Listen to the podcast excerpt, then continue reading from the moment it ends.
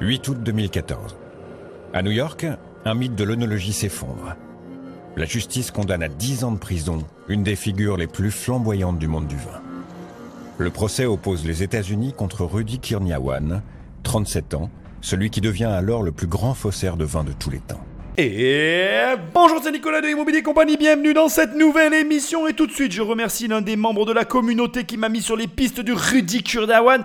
Et je te rassure, non, ça n'est pas le podcast que je préparais en secret, même si tu as l'impression que je suis hyper excité, parce que très très grande et très belle histoire, je ne suis pas dans le podcast euh, que je prépare depuis des mois et des mois. J'exagère un peu, c'est pas des mois et des mois, ça fait euh, depuis cet été. Bon, ça fait quelques mois quand même, on est en octobre, euh, le temps passe quoi. Bref, Sujet hyper intéressant, je t'ai vraiment mis que l'intro, le mini du mini, histoire que tu quand même un petit peu l'eau à la bouche. On va attaquer, mais avant, et comme d'habitude, les recommandations d'usage. Prends le téléphone d'un ami et abonne-le sauvagement à l'émission, ou alors laisse-moi des étoiles et un commentaire là où tu écoutes le podcast. C'est important pour moi, parce que c'est la seule, la seule manière qu'on a de référencer cette émission et ça m'aide énormément. Ça reste une de mes émissions phares, en tout cas à mon sens, puisque c'est les émissions sur lesquelles il y a un gros travail qui est fait de recherche derrière et pour lesquelles je m'éclate parce que très sincèrement, ça change autant ta vie que la mienne.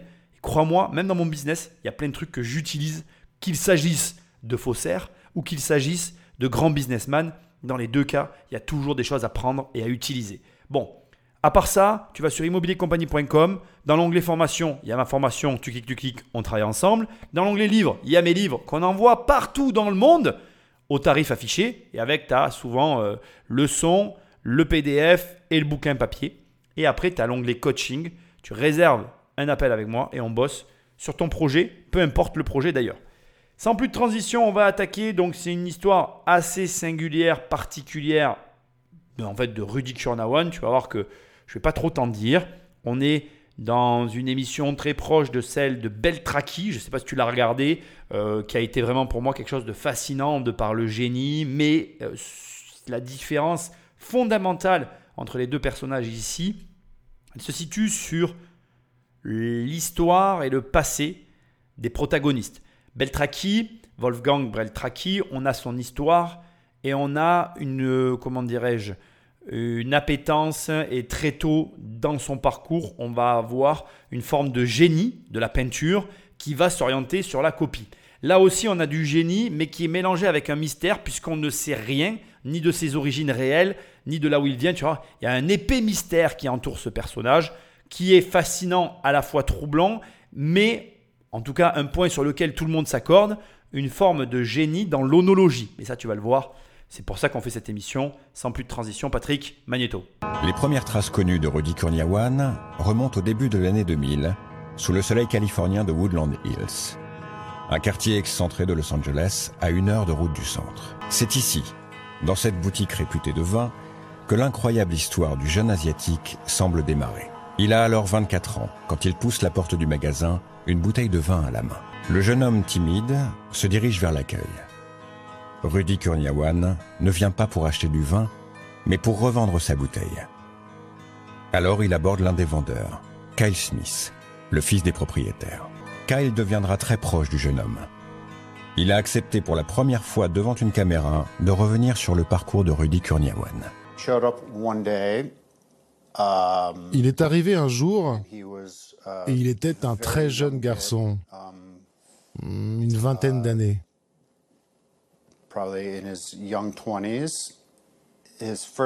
La première chose qu'il m'a demandé, c'était par rapport à un Cabernet 1998 uh, qu'il avait acheté chez un autre commerçant.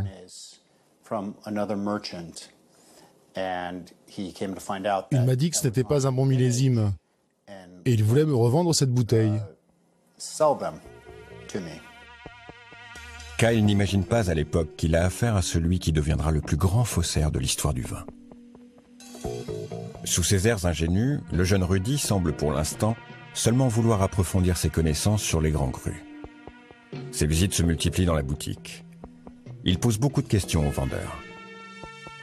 Alors Kyle et son collègue, Paul Wasserman, l'un des experts en vin les plus réputés de Californie, se lient d'amitié avec ce jeune homme très curieux. Rudy veut tout connaître des vins français. Leur goût, leur cépage et leur vinification. Cela tombe bien, les deux vendeurs sont incollables. Avant qu'on aille plus loin, je voudrais que tu prennes le temps de bien réaliser que d'abord Rudy Kurdawan a que 24 ans, il est très jeune, mais il y a un élément essentiel à cette histoire qui pour moi vraiment euh, me fait sourire. On est à Los Angeles. Ça veut dire qu'il y a un contexte. Ça veut dire qu'en fait on est à un endroit où d'abord, comme on le comprend, on a des amateurs de vin, mais on a surtout une clientèle et donc un potentiel financier aussi. C'est-à-dire que ça n'aurait pas été pareil si euh, l'histoire avait commencé dans une ville française, par exemple au fin fond de la France. Non, on est vraiment dans une ville de la démesure, Los Angeles, et où les salaires et l'argent qui est brassé par la Cité des Anges est à l'échelle de cette démesure. Ce qui veut dire que toi qui m'écoutes, où que tu sois, quoi que tu veuilles faire, tu veux de l'argent? Le contexte. On sous-estime le contexte. Et ça peut paraître fou ce que je vais te dire, mais un contexte, c'est quelque chose sur lequel on peut agir. Tu habites à un endroit, tu veux gagner de l'argent, tu es pas à Los Angeles, va à Los Angeles. Tu veux pas aller à Los Angeles, c'est trop cher, c'est trop loin, c'est trop compliqué, va à Paris. Tu veux pas aller à Paris, c'est trop cher, c'est trop loin, c'est trop compliqué, va à Barcelone, va à Milan, va dans des capitales européennes. Déplace-toi. C'est fou à dire, on est dans une histoire qui va finir en eau de boudin, ou je devrais dire en arnaque, tu comprends ce que j'essaye de, te sous-entendre. Et pourtant, l'histoire commence à un endroit qui n'est pas ni le lieu de naissance du protagoniste principal, mais qui n'est pas non plus anodine, tant elle est représentative de l'endroit où il faut être pour faire de l'argent. Combien il y a de gens qui ont fait fortune à Los Angeles, même dans ce podcast, qui sont passés sur les bancs de ce podcast. C'est-à-dire que tu prends euh, Christian Odiger, Los Angeles. Rocancourt, Los Angeles. Je pourrais faire une émission sur lui aussi d'ailleurs. Je crois que je l'ai déjà faite, je ne sais plus. Bref, peu importe, quand tu regardes comment ça se passe, très souvent, ça ne se passe pas là où les protagonistes sont nés.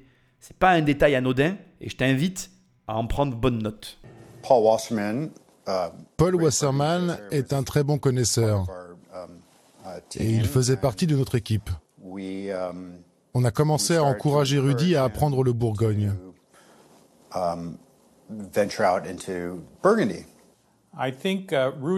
Je pense que Rudy cherchait quelque chose dans sa vie d'important. Il voulait exceller dans un domaine où il serait meilleur que tout le monde. Il voulait pouvoir dire, moi, Rudy Kurniawan, je peux être quelqu'un d'important dans ce cercle particulier. Rudy progresse très vite. En à peine six mois, il développe son palais d'une manière spectaculaire. L'élève se révèle surdoué. Ses sens sont surdéveloppés et sa capacité à retenir est bien plus élevée que la moyenne. Il goûte, sent, déguste et prend des notes pour mémoriser les arômes, les couleurs, les millésimes et les grands crus. Un don du ciel qu'il exploitera plus tard. Il a une mémoire euh, exceptionnelle. Il connaît euh, par cœur les appellations de Bordeaux, euh, les appellations de Bourgogne. Il y a plus de 100 appellations sur une petite bande de terre. Il y a en fait un mot scientifique pour ce genre de personne. On appelle ça un super testeur. C'est quelqu'un dont les sens sont hyper développés. Il y a vraiment un tout petit pourcentage de gens comme ça. Dans le milieu du vin, c'est très rare d'avoir un tel don. Alors tu le sais sans doute, mais je suis pas un très grand fan de la douance et en plus ici on est un petit peu handicapé parce que l'histoire commence à ce moment-là. On n'a pas finalement de début comme avec Beltraki Wolfgang, on n'a pas de prémisse de l'histoire. On peut pas vraiment dire si c'est un don. On le suppute, on le suppose parce que il s'avère que. Moi, ce que je trouve hyper intéressant par contre, c'est pas tout à fait ce qui est dit dans le reportage. C'est plutôt ce que moi je vais amener, c'est que déjà on a quelqu'un qui s'intéresse à un marché qui est très peu régulé ou pour lequel en tout cas les contrôles s'effectuent entre êtres humains et où tu verras par la suite finalement sur ce marché-là, même si il y a des formes de contrôle, dès l'instant que tu connais la recette et que tu es capable de la reproduire, finalement tu passes au travers des contrôles, puisque ce n'est qu'une question de goût. Il suffit que le goût que tu proposes soit proche ou identique au goût réel. Je vais te le dire autrement pour qu'on soit bien clair, toi et moi. Je te fais goûter un vin qui est hyper coté, qui coûte 100 000 euros la bouteille, tu le goûtes, il est exceptionnel, il a un goût à part. Puis je te fais regoûter un autre verre, c'est exactement le même goût. Comment différencier le vrai du faux Sauf si tu as le palais, euh, le, super palais, là, comme ils disent. Bon, bref, on va pas parler de ça parce que j'ai pas envie de, de m'étaler là-dessus. Moi, mon analyse est complètement différente. Moi, ici, je vois quoi? Je vois un gars qui comprend qu'il y a un marché peu régulé, mal informé. Alors, mal informé, c'est pas le bon terme qui est euh, mal desservi de l'autre côté de l'Atlantique, puisque les grands crus, généralement, ben, ça vient de chez nous. Hein. pour une fois qu'on a un truc qui est à l'échelle mondiale, au sommet du machin. Bon, tu as compris Donc, on a un marché qui est mal euh, approvisionné. On a, euh, même si on a des spécialistes, on est quand même loin de la France. Et on est face à des personnes qui finalement euh, sont dans un petit microcosme et où il y a énormément d'argent. Et moi, je vois donc Rudy qui est en train d'apprendre. Je vois quelqu'un qui se met à apprendre dans, sur une cible très précise et surtout qui a un réflexe qui est à l'opposé de ce que la plupart des gens vont avoir et dont j'espère tu ne fais pas partie, qui consisterait à dire je ne cherche pas un business, enfin je ne cherche pas à faire de l'argent, je cherche à devenir bon dans un domaine particulier. Ça, c'est un détail qui crée toute la différence. Je m'explique. La plupart des gens, ils veulent être riches, ils veulent avoir de l'argent. C'est très bien, euh, je peux l'entendre. Et euh, ok, tu as le droit de le vouloir. Mais c'est pas comme ça que tu auras de l'argent. En fait, c'est pas parce que tu veux avoir de l'argent que tu auras de l'argent. Tu veux avoir de l'argent, il faut que tu sois bon dans un domaine. C'est tout, c'est comme ça. Donc, dans quel domaine tu veux être bon? Et là, tu as quelqu'un qui d'office s'intéresse, prend des notes, apprend des autres. Il est dans le questionnement et il va vers ces gens-là pour emmagasiner de la connaissance.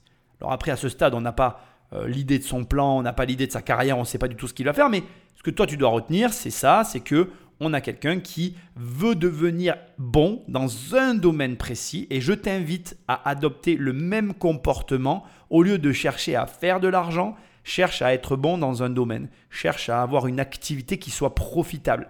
C'est pas du tout pareil et pourtant dans un cas ben, tu n'auras rien, parce que si tu cherches à avoir de l'argent, ben, tu n'auras jamais rien en fait. Alors que dans l'autre, si tu cherches à être bon dans un domaine, ben, tu auras de l'argent. Rudy Kurniawan ne fait pas que perfectionner sa science du vin.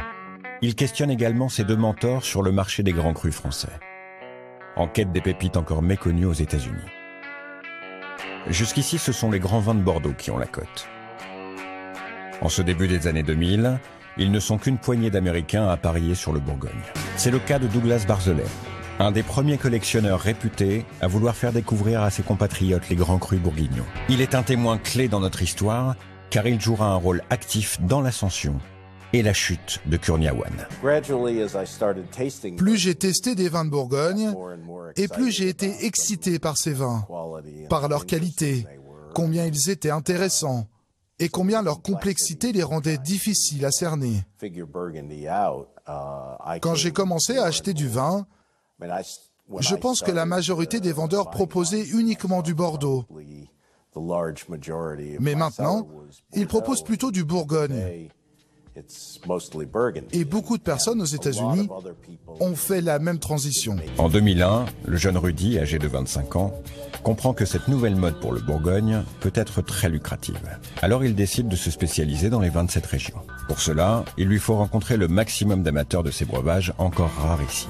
Il demande à son ami Kyle Smith de l'introduire dans son club de dégustation très sélect. Dans de grands restaurants comme celui-ci, le Ingrano, un des meilleurs Italiens de Los Angeles. Une dizaine de grands connaisseurs se réunissent. Grâce à Kyle Smith, le jeune prodige fait timidement ses premiers pas dans le monde très fermé des plus fins palais de la ville. On formait un groupe de testeurs de Bourgogne à Los Angeles. On était 12 des meilleurs dégustateurs de la ville. On s'appelait les salopes de Bourgogne. Et on l'a invité à faire partie de ce club. C'est là que ses premières initiations ont commencé dans le monde du Bourgogne. Dès le départ, Rudy fait sensation. Il a beau n'avoir aucune formation œnologique, au jeu des dégustations à l'aveugle, cet autodidacte arrive à frôler la perfection. Il comprend qu'il peut faire quelque chose de son génie. Commence-t-il à avoir une idée derrière la tête? En tout cas, Rudy est obsessionnel et perfectionniste. Alors pour continuer à développer ses capacités, il vient dorénavant tous les jours dans la petite boutique de Woodland Hills et commence à se constituer une belle cave. Bon, à ce stade, il y a plusieurs choses que tu dois intégrer qui sont intéressantes. Premièrement, il a de l'argent. Il se constitue une cave. Bon, je dis ça parce que c'est quand même intéressant. J'aimerais bien connaître l'origine de l'argent qu'il possède. À la suite de tout ce qu'on vient d'entendre, quand on entend il se constitue une cave, moi j'entends il met de l'argent, il investit. C'est mon opinion, on va le voir dans un instant, mais tu verras que ça va s'avérer exact. Donc d'où vient l'argent Ça m'intéresse assez. Autre élément hyper intéressant, c'est une relation qui l'introduit dans un cercle supérieur. Quand il rentre euh, chez les salopes de Bourgogne, excuse-moi l'expression, mais c'était comme ça qu'eux-mêmes s'étaient appelés, eh bien il y rentre parce qu'il y connaît quelqu'un. Et s'il y avait connu personne, il n'y serait pas rentré. Donc, une personne peut changer ta vie. Une personne avec laquelle tu connectes et qui partage des centres d'intérêt, qui peut avoir euh, des relations pour lesquelles tu peux apporter quelque chose qui elles-mêmes peuvent t'apporter ou t'entraîner dans de nouveaux cercles. Enfin bref, une rencontre peut te faire complètement changer de vie. Donc, question que j'ai à te poser, qu'est-ce que tu fais pour rencontrer de nouvelles personnes chaque année? Qu'est-ce que tu mets en place dans ta vie pour que tes rencontres t'amènent à ton tour à découvrir de nouvelles choses, à rentrer dans de nouveaux cercles, finalement à t'ouvrir vers l'extérieur Je te pose la question. Ces bouteilles sont stockées chez lui, à Arcadia, un quartier calme et résidentiel du nord de Los Angeles. Le jeune homme, plutôt discret, partage cette modeste maison avec sa mère, un lieu qu'il semble vouloir préserver, même auprès de ses nouvelles connaissances. Kyle est le seul à y avoir été invité pour y boire un verre. Et il a été pour le moins étonné par l'attitude plutôt étrange du jeune homme ce jour-là. C'était après un dîner dans le quartier. C'était un quartier chinois. Après le dîner, il m'a invité à venir chez lui. On était devant sa porte, je n'oublierai jamais. Il m'a stoppé et il m'a dit, mec, c'est comme ça qu'il parlait. Mec, ne flippe pas quand tu verras les bouteilles que j'ai à l'intérieur. Ma mère pense que c'est des bouteilles à 20 dollars. C'était plutôt intéressant. On est entré dans sa maison et on a bu quelques bouteilles de vin. Et je n'avais aucune raison de suspecter qu'il manufacturait du vin dans sa maison à cette époque. Pourtant, c'est ici, à peine dissimulé, que Rudy commencera à élaborer les plans de la plus grande arnaque jamais vue dans le monde du vin. Si Kyle ne trouve rien de suspicieux ce jour-là, il comprend une chose. Ces bouteilles ne coûtent effectivement pas 20 dollars comme Rudy semble le faire croire à sa mère. Le prix moyen par bouteille coûte entre 400 et 500 dollars. Donc il en achetait peut-être un demi-million par an. À la fin de l'année 2001, Rudy a constitué une collection qui vaut donc une petite fortune. Plutôt étrange pour un jeune homme de 25 ans sans emploi. Mais alors, D'où vient cet argent qu'il dépense sans compter? Le jeune homme reste flou. Sur sa vie privée, il est très discret et un énorme mystère plane sur la provenance de son argent.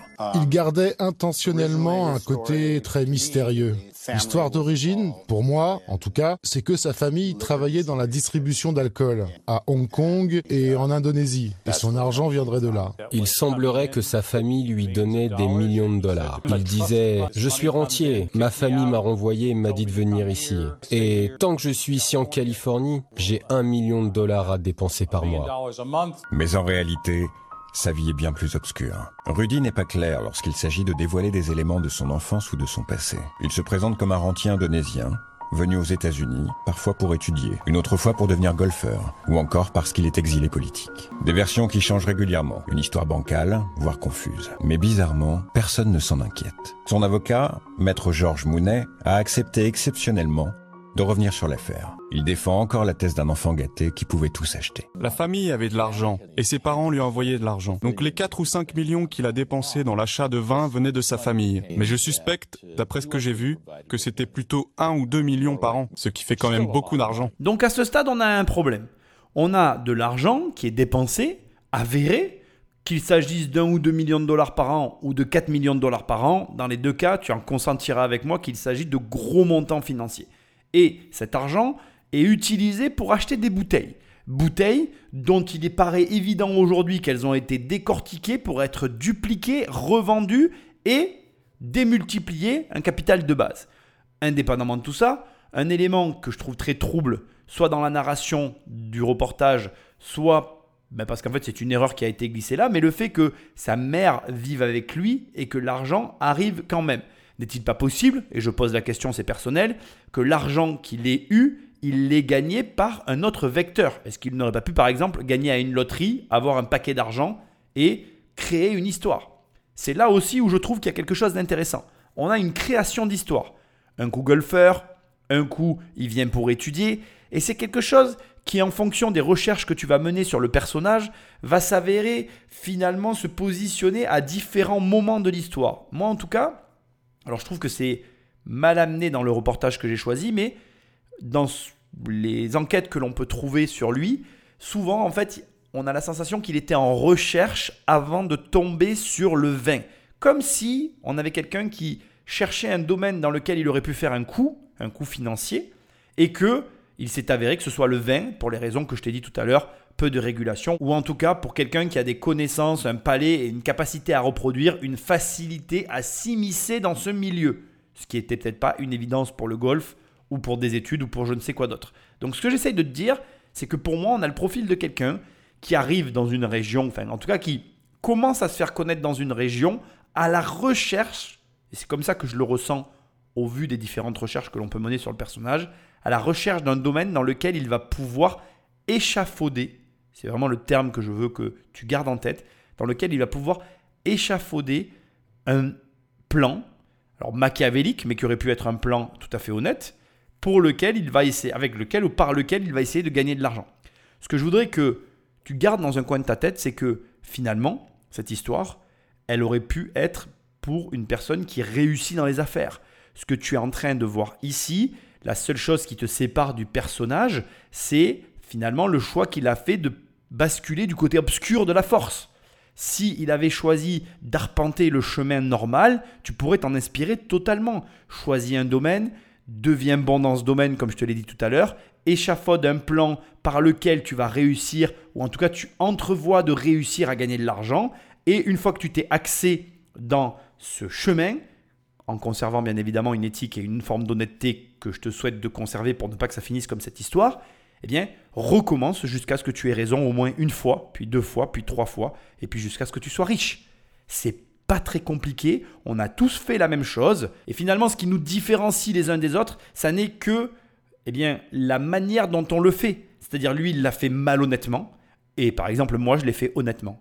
Et je t'incite à le faire forcément honnêtement parce que d'abord, certes, c'est plus long et on va dire c'est plus dur et on va dire c'est plus compliqué. Et c'est peut-être pour ça en fait qu'il l'a fait malhonnêtement d'ailleurs. Mais bref, c'est plus gratifiant à l'arrivée. Puis à l'arrivée, tu es quasiment sûr de garder normalement ce que tu as acquis. Alors qu'en choisissant la manière de faire malhonnête, ben, c'est beaucoup plus rapide, c'est beaucoup plus facile, c'est beaucoup plus jouissif mais par contre, il y a peu de chances que tu le conserves. Voilà, le choix, à mon avis, il se résume là. Ce jeune homme de 25 ans flambe beaucoup d'argent au vu et au su de tous. Là où il dépense le plus, c'est dans les ventes aux enchères où l'on trouve les nectars les plus chers. Là-bas, il devient vite incontournable. Les meilleurs crus étant rares par essence, ce sont des produits très spéculatifs. Les prix peuvent vite flamber, surtout avec de richissimes amateurs. Les enchères peuvent grimper jusqu'à plusieurs dizaines de milliers de dollars. Dans cet environnement, Rudy se fait vite remarquer. Il a une technique imparable pour intimider ses adversaires. Lever ce petit panneau, le paddle, pour surenchérir en permanence. Comme sur cette photo en 2001. Les témoins de ce genre de vente se souviennent d'un jeune homme compulsif qui ne passe jamais inaperçu. Il avait son paddle toujours levé. Et c'était clair qu'il ne le baisserait jamais, tant qu'il ne gagnerait pas la bouteille de vin. Si quelqu'un levait son panneau, il était automatiquement le prochain à surenchérir. Il n'était pas encore connu dans le monde du vin, mais c'était le début de sa popularité. Tout le monde se demandait, mais qui est ce mec? Personne n'imagine à cette époque qu'il deviendra le plus grand faussaire de l'histoire. Alors ici, il y a une chose très importante et un mystère qui perdure depuis le départ, mais d'où vient son argent? Malheureusement, tu vas m'entendre souvent poser cette question parce que, en attendant, à cette période, il n'est pas encore connu, il est en train de se faire connaître par un comportement compulsif dont je vais te parler, mais il achète bien les bouteilles de vin. Il y a bien eu un moment donné où comme ça a été dit, il a pu dépenser un demi-million ou un million de dollars par an en achat de bouteilles et cet argent, il l'avait. Comment? D'où viennent ses ressources? Il y a des témoignages qui disent qu'il recevait de l'argent, bien évidemment. Dans ce reportage, on entend qu'à un moment donné, il y avait soi-disant sa mère chez lui. Je trouve ça très étrange parce que ses origines sont extrêmement floues. Je suis dubitatif sur l'origine des fonds sur la façon dont il a eu cet argent qui lui a permis d'amorcer une pompe, parce qu'en attendant, dans cette histoire, on va dire le cœur, l'essence, le début, ce qui a amené Rudy Kurnawan à être Rudy Kurnawan, n'est pas présent. Et il n'y a rien, et ça restera, et je te le dis dès à présent, un mystère jusqu'à la fin. Et pourtant, à ce stade de l'histoire déjà, c'est prépondérant, parce que si tu n'as pas les moyens d'accumuler ces bouteilles, de te faire remarquer comme il est en train de le faire, tu ne construis pas la légende qui va construire. Bref, on passe maintenant au point qui est intéressant, le fait qu'il ait tout le temps le paddle levé, le fait qu'il se fasse connaître rapidement et facilement. Alors, il faut que tu saches une chose. Les salles des enchères, c'est un microcosme. C'est partout pareil. Tu vas aux enchères de ta région, tu peux très rapidement te faire connaître.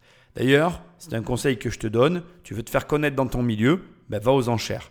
Pourquoi? D'abord, c'est toujours les mêmes achètent. Souvent, c'est des organisations qui se regroupent. Alors, ce pas des organisations de malfaiteurs, même si on est dans une émission euh, pas très clean, mais on va dire que euh, les charognards, les coyotes, selon comment on les appelle, ben, vivent entre eux et se connaissent. Et dans toutes les régions de France et de Nazar, tu vas t'y aventurer et tu vas te rendre compte assez rapidement que, un, tu reverras toujours les mêmes têtes, deux, les têtes se connaissent entre elles et elles travaillent entre elles, trois, il y a une entente réelle et même parfois une espèce de jeu de chaise musicale de c'est ton tour, c'est le mien, on est ok, on s'entend et on se regroupe pour cette opération parce qu'on va pas se manger le foie.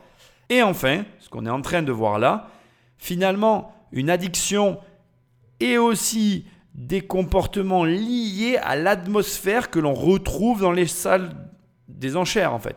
On est avant tout entre passionnés, des personnes qui partageons premièrement le même goût pour l'enchère qui a lieu. Alors ça peut être dans les salles des ventes, ça peut être des enchères immobilières, ça peut être des enchères de voitures. De toute façon, tu vas retrouver des passionnés de voitures, des passionnés d'immobilier, des passionnés d'art. Bref, selon l'enchère à laquelle tu participes, tu as la certitude de te retrouver entre passionnés premièrement. Deuxièmement, passionné dit passionné dit collectionneur. Collectionneur dit ben, connaisseur. Dit aussi je veux cette pièce pour compléter ma collection. Comportement addictif et donc comportement compulsif. Ici, Rudy Kurnawan, ben, finalement, il adhère et au personnage et à l'ambiance. Et en plus, il se fait connaître et reconnaître de ses pairs dans un microcosme qui va lui ouvrir les portes dans un futur très proche, d'un autre monde, d'un monde supérieur, c'est-à-dire du monde de ceux qui ont de l'argent. Sache-le, et c'est une certitude, dans les ventes aux enchères de toutes sortes, tu croiseras des gens qui ont de l'argent. C'est une certitude. C'est même un endroit où tu peux relativement facilement rencontrer des personnes qui ont des moyens. Tu peux même aller dans des salles aux enchères avec comme objectif de rencontrer des personnes qui ont des moyens. Alors bien évidemment, participe aux enchères, fais-toi connaître. Et si tu commences à remporter toutes les enchères, les gens vont venir te parler, vont vouloir savoir, comprendre ben, d'où vient ton argent, qu'est-ce que tu fais, pourquoi tu fais tout ça?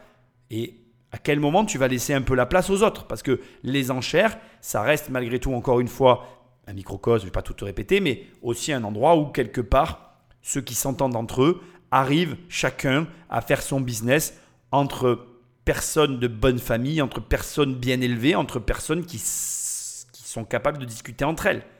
Donc, Rudy Kurnawan a quelque part, s'il avait prémédité tout ça, très bien compris les mécanismes qui allaient lui permettre d'atteindre ses objectifs. Moi, la seule question aussi à ce stade que je, qui me taraude, c'est est-ce que c'était prémédité? Et dans ces cas-là, très bonne stratégie. Ou est-ce que c'est vraiment du hasard? Et j'ai un doute, mais en même temps, au vu de, des éléments qu'on a de son histoire et finalement du côté mystérieux qui tourne autour de cet argent et de ses origines, on va dire que personne n'est né à 24 ans, tu vois. De ses 0 à ses 20 ans, il a bien vécu quelque part, il a bien eu une éducation, il a bien eu un passé. Qu'est-ce qui a fait qu'il en est arrivé là? Je m'interroge. En tout cas, toujours est-il que c'est dès cet instant, dès l'instant qu'il a commencé à acheter en masse, qu'il s'est fait remarquer par, on va dire, les personnes qui comptent à Los Angeles, le truc qu'il y a sur les personnalités qui comptent à Los Angeles, c'est qu'elles comptent aux yeux du monde et que même si Los Angeles n'est pas la place to be pour le vin, c'est quand même the place to be où il y a des personnalités suffisamment influentes pour t'introduire dans les hautes sphères des amateurs de vin. En 2002, à seulement 26 ans, Rudy Kurniawan devient incontournable dans le milieu. On ne parle que de lui. Rien ne semble plus l'arrêter dans sa course effrénée. Il dépense sans compter pour sa collection de grands crus qu'on présente déjà comme la plus belle de Californie. Il la baptise même sa cave magique. En à peine deux ans, il s'est fait un nom dans le vin. Et ce n'est qu'un début. Il va faire la connaissance d'un certain John Capone, un jeune commissaire priseur new-yorkais, à peine plus âgé que lui. Cette rencontre va tout faire basculer. John Capone est arrivé de nulle part. Il a commencé à écrire des mails où il racontait les dégustations qu'il faisait avec Rudy et il le flattait sur les vins extraordinaires qu'il apportait. Il y avait une vraie symbiose entre les deux. C'est là où tout commence. Rudy se dit non seulement je peux acheter du vin et je peux en offrir à des collectionneurs sophistiqués, mais je peux aussi en vendre et devenir un acteur important dans le marché du vin. Grâce à John Capone, Rudy comprend qu'il peut transformer sa passion en un énorme business. Il veut devenir le plus gros revendeur de l'histoire. Mais pour cela, il faut quitter Los Angeles. Les plus grandes maisons de vente aux enchères battent tous les records sur la côte Est, Manhattan. Alors c'est amusant parce que ce que je m'apprête à te dire n'est pas bien du tout, mais je suis quand même obligé de te le dire. Reconnais qu'en deux ans, devenir incontournable sur un marché, c'est relativement rapide. Sauf que, rappelle-toi, on est sur un faussaire, on est sur quelqu'un qui triche, on est sur quelqu'un qui cache, parce qu'on n'a pas les origines de sa fortune. Il y a plein d'éléments qui manquent, dont d'ailleurs de façon très amusante. Moi, je te dis, je m'excuse, hein, je vais le répéter tout le long, mais tu verras, on ne trouvera jamais rien. Donc, c'est pour ça que je me permets de te donner déjà des éléments de la fin, mais que je trouve intéressants. En tout cas, ce que tu dois souligner, c'est qu'il y a une chose qui est vraie quand tu veux chercher à prendre un raccourci, quand tu vas vouloir chercher à gagner de l'argent, entre guillemets, malhonnêtement, mais que tu vas vouloir accélérer le processus. Eh bien, c'est vrai que malhonnêtement, ça va très vite. C'est faux à dire, mais c'est d'ailleurs pour ça qu'il y a autant de gens qui sont attirés par les magouilles, par euh, les méthodes peu orthodoxes, qui vont pas hésiter finalement à tricher, mentir, voler, parce que, qu'on le veuille ou non, c'est un accélérateur. Et quelque part, si euh, Rudy avait été raisonnable, et tu vas le voir dans cette affaire, il aurait pu encaisser un beau pactole et passer sous les radars. Et d'ailleurs, très souvent, dans les très gros arnaqueurs, dans ceux qui tombent, leur erreur, c'est de toujours pousser le bouchon plus loin, euh, à mon avis, ivre de ce qu'ils croient être une supériorité sur les autres ou une capacité hors norme qu'ils posséderaient et que nous, nous n'aurions pas. Mais ici, la seule chose que moi je veux mettre en avant et que je veux que tu entendes, c'est que ce qui fait qu'il y ait autant de gens qui te proposent de la richesse rapide se, se cristallise exactement dans cette histoire. C'est-à-dire que dès l'instant que tu gagnes de l'argent rapidement, et ça existe, hein, attention, tu prends le risque de le perdre tout aussi rapidement. Et le problème de ces fortunes accélérées, c'est lorsqu'elles sont bien mal acquises, lorsque l'argent est accumulé par, on va dire, des combines qui te conduiront tout droit en prison. Par contre, voilà, je suis obligé de le reconnaître, c'est d'une vitesse fulgurante et ça te propulse quasiment instantanément sur les devants de la scène, puisque regarde, il est tout de suite abordé, accosté, il attire l'intérêt de la côte Est, donc le côté New York, là où il y a les plus gros spéculateurs, puisque comme ça a été dit tout à l'heure, ça n'est qu'une succession ou une conséquence logique du domaine dans lequel il se trouve. Les vins rares sont des vins spéculatifs. Là où on retrouve les plus grands spéculateurs, ben, c'est à la bourse de New York. Et que font les traders quand ils ont gagné leur argent? Ils continuent à faire ce qu'ils aiment, un petit peu comme tout le monde d'ailleurs.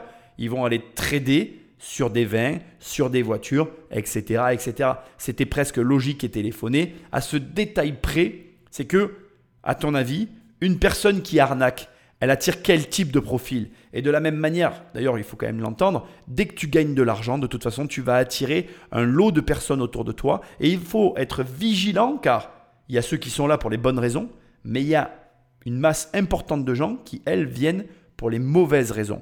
Et quand tu as de l'argent, parmi, on va dire, les compétences que tu vas devoir acquérir, tu vas devoir être capable de discerner ceux qui sont là pour toi et pas pour ton argent, de ceux qui sont là pour ton argent et pas pour toi. Et crois-moi, c'est une, nuance d'un agencement de mots qui, dans la vraie vie, peut t'amener dans des situations soit exceptionnellement agréables, soit exceptionnellement désagréables.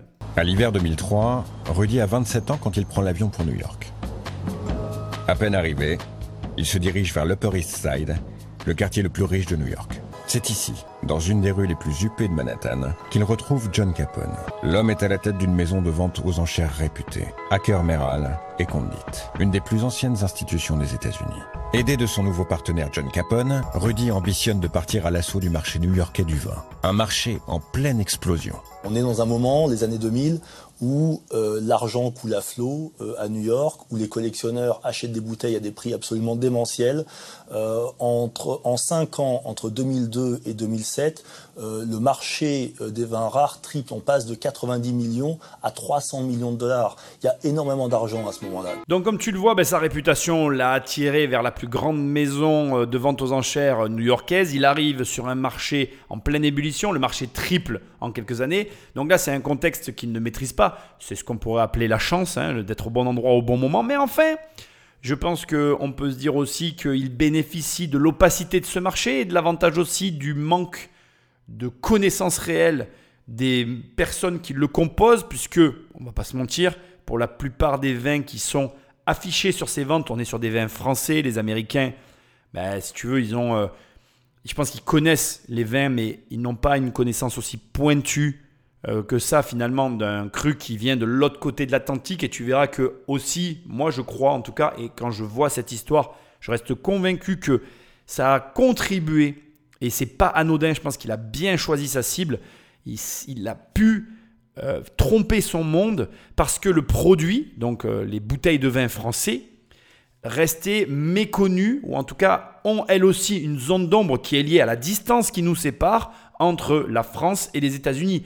Les Américains, entre guillemets, vivent dans leur univers, de la même manière d'ailleurs que nous, les Français, on vit dans le nôtre. Il y a euh, sur le vin, et c'est très connu, un énorme export, un énorme business dans le monde, puisqu'on est quand même les numéros un mondiaux du vin. Bravo à nous, et tant mieux, il faut bien qu'on brille quelque part.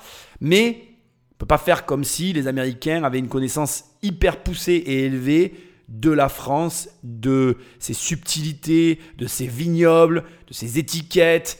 Bref, d'ailleurs, t'as qu'à voir quand tu parles à un Américain du système français, il hallucine. Il se dit mais c'est quoi ce pays quoi? Quel est votre problème les gars?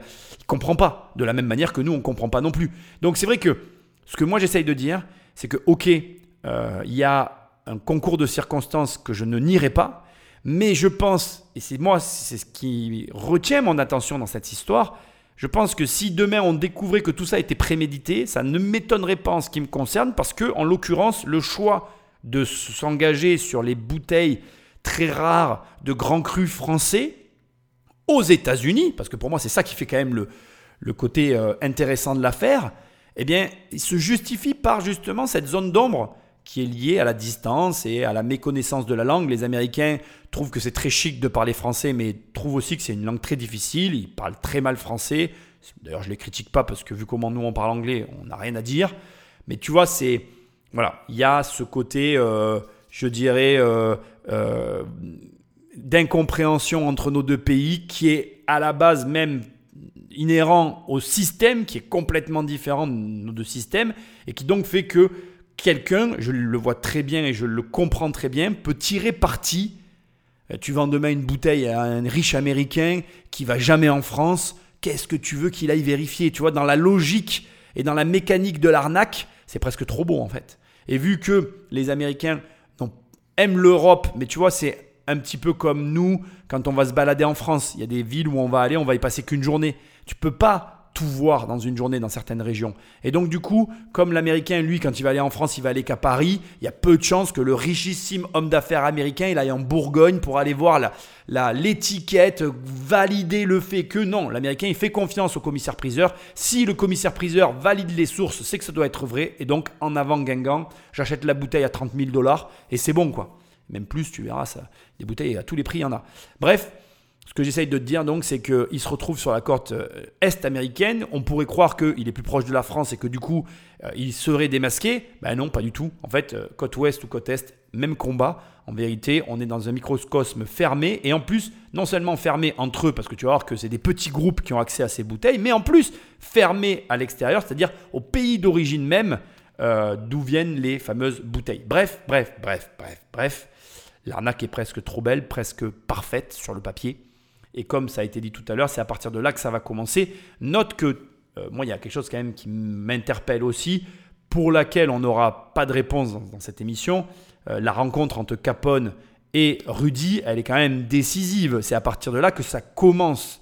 Donc, dans quelle mesure ils sont de connivence ou pas, dans quelle mesure ils sont, enfin, chacun est au courant des activités de l'autre, je pose la question, et surtout, une, une arnaque telle que tu vas la voir à ce stade, je te le dis directement, Je pense personnellement que c'est possible qu'une seule personne l'amène, en l'ayant organisé et préparé. Mais par contre, que ce soit de façon fortuite et finalement dans une succession qui est conduit à amener euh, Rudy à vivre cette vie-là un petit peu comme par hasard, comme euh, ben, nous tous on vit nos vies, j'ai quand même un doute parce que il y a beaucoup de hasards qui se succèdent et comme certains disent, quand c'est le hasard une fois, bon ben ça va. Quand c'est deux fois, ben, tu te poses des questions. Quand c'est trois fois d'affilée, il n'y a plus de hasard.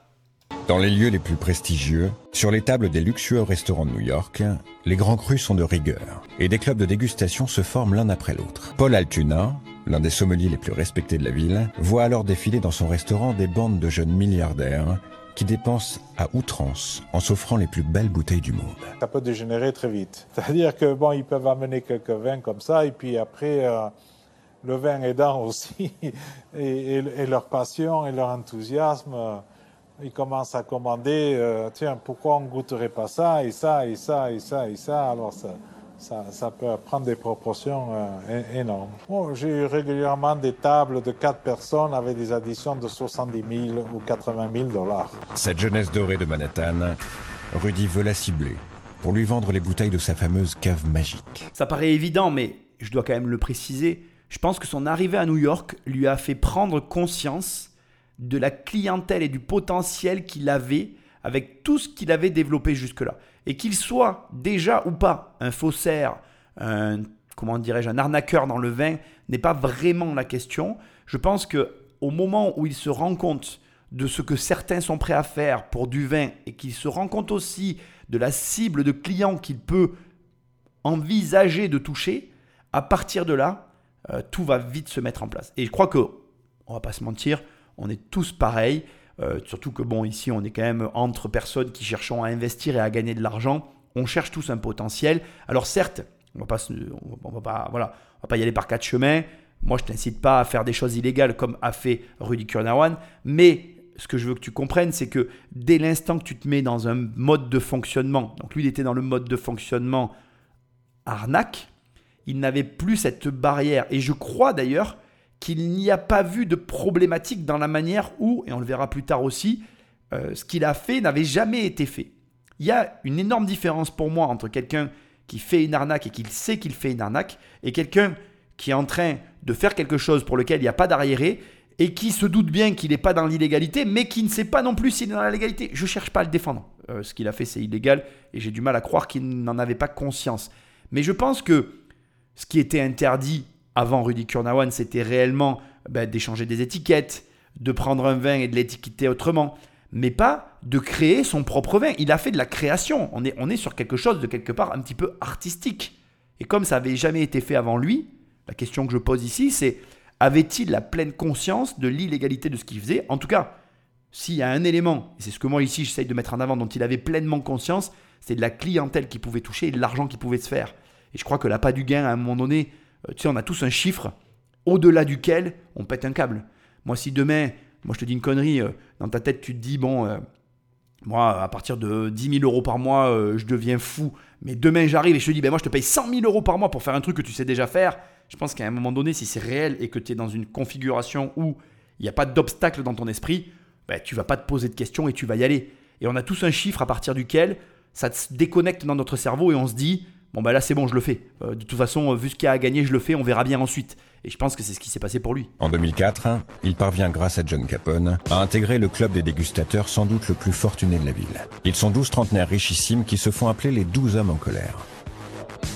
Chacun des membres adopte un nom de super-héros, comme Big Boy ou encore de Punisher.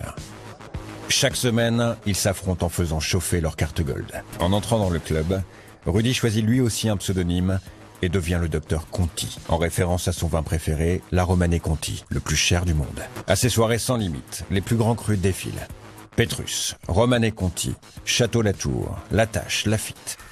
À peine débouchonnées, elles sont déjà remplacées. Doug Barzelet, le grand collectionneur de vins de Bourgogne, a plusieurs fois été invité à ces soirées dionysiaques. Et ce drôle de jeu lui laisse encore aujourd'hui un goût amer. C'était des grosses soirées. Ils ouvraient un Jéroboam de Romané Conti et ils le posaient un peu plus loin. C'était ce genre de soirée où ils disaient Finis ton verre de la tâche, parce que le Romané Conti arrive. C'est ridicule. J'ai arrêté d'y aller après seulement deux soirées. C'était plutôt un combat de coq dans une arène, comme un affrontement entre un poulet contre un autre sur un ring. Eh bien là, c'était un vin rare contre un autre vin rare sur un ring. L'implication de John Capone dans cette affaire est pour moi un point source de beaucoup de questions et intéressant. Du coup, en m'intéressant à John Capone, je me suis donc bien évidemment rendu compte que, tel que tu l'as compris, il était euh, entre autres euh, la personne en charge d'Acker Merrill Condit, qui est en fait finalement euh, une salle de vente de vins rares spécialisée dans le vin et un acteur reconnu dans tout ce qui est ben, vin, de, vin côté, vin de dégustation, vin d'exception. Je fais des recherches sur lui, il est toujours actif, tu peux le trouver sur Instagram, il est en mouvement, enfin, c'est quelqu'un qui est, qui est toujours dans le même process, qui peut paraître indécent ici, de dépenses démesurées dans des vins d'exception. Euh, mais après, ce qu'il faut aussi comprendre et ce qu'on entend là, c'est que c'est un groupe de personnes qui ont le même mode opératoire. Et quelle est la meilleure manière de comprendre tes clients? C'est d'être toi-même client. Euh, je pense personnellement avoir une certaine compréhension de l'investisseur immobilier, bah, tout simplement parce que je suis investisseur immobilier. L'électricien aura une meilleure conscience des besoins de ses clients en électricité qu'un plombier. C'est une évidence, mais pour aller au-delà de cette image un petit peu surfaite du milliardaire qui claque euh, des dizaines et des centaines de milliers d'euros dans des bouteilles, il faut aussi comprendre que faire, comprendre, que faire partie pardon, des 12 hommes en colère, c'est aussi quelque part un moyen d'être avec sa clientèle, de mieux comprendre ses besoins et aussi d'être mieux en mesure de proposer les attentes du moment. Une clientèle, quelle qu'elle soit, elle évolue, elle, elle a des changements de comportement, de consommation, qu'il s'agisse des milliardaires, des millionnaires, de la middle class ou des, même des personnes qui ont moins d'argent, ça reste des marchés, des marchés en mouvement auxquels il faut s'adapter. Et il y a des modes qu'il faut connaître, etc., etc. Et là, Rudy Kurnawan, en intégrant ce groupe, il y a plusieurs éléments qui sont très intéressants, je trouve, et qui pour moi en tout cas, euh, prête à ce qu'on s'y attarde et on, y comprenne aussi les mécanismes qui ont été utilisés. Alors tout d'abord, bien évidemment, en rentrant dans ce groupe, ben, il est au contact de sa clientèle, il va mieux être en mesure à la fois de les comprendre et de leur proposer ce qu'ils ont besoin.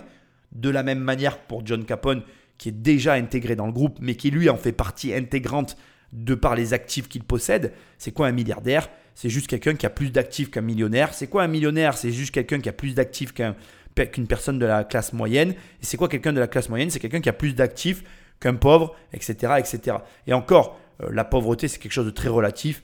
Les gens qui se considèrent pauvres en France aujourd'hui, quand, on entend par exemple le terme de travailleur pauvre, c'est un terme que je trouve discutable parce qu'un travailleur pauvre actuel a quand même accès à plus de richesse et de confort qu'un pauvre du Moyen Âge. Bon bref, on va pas philosopher là-dessus, tu m'as compris. Quand tu montes dans cette hiérarchie financière, ce qui sépare les individus, ça n'est ni plus ni moins que ce qu'ils possèdent. Là où c'est intéressant, c'est que Rudy Kurnawan, à ce jour, n'a rien.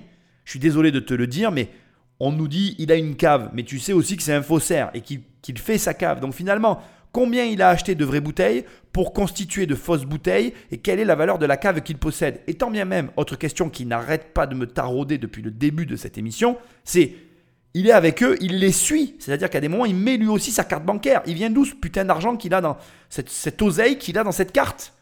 Ça reste pour moi un sujet mystérieux. Et même si tout au long euh, du reportage, il y a quand même des gens qui te disent oui, il avait l'argent qui lui était envoyé de je ne sais quelle source, ça me paraît délirant que à l'heure actuelle, on n'est pas capable de tracer de l'argent, ce qui devrait d'ailleurs te faire te poser d'autres questions que je ne te poserai pas et que je te laisserai le soin de découvrir par toi-même. C'est quand même dingue que là, on est quand même dans les années 2005-2012, ils n'arrivent pas à tracer de l'argent qui va sur ses comptes aux États-Unis. Je dis ça, je dis rien. Bon, ok. Autre élément encore plus intéressant et qui me fait encore plus me questionner. Encore, tu vois, on t'envoie de l'argent, tu arrives à suivre le train de vie de certains millionnaires, passe encore. Mais comment tu fais pour suivre le train de vie de milliardaires? Il faut vraiment avoir beaucoup d'oseille. Bizarre. Bon, je reste là-dessus, j'ai pas de réponse à t'apporter. De toute façon, l'affaire en elle-même, euh, elle a sa zone d'ombre et ça en fait partie. Tu peux faire des recherches tant que tu as envie. J'ai réellement rien trouvé sur le sujet à te donner que j'ai trouvé, euh, on va dire, consistant.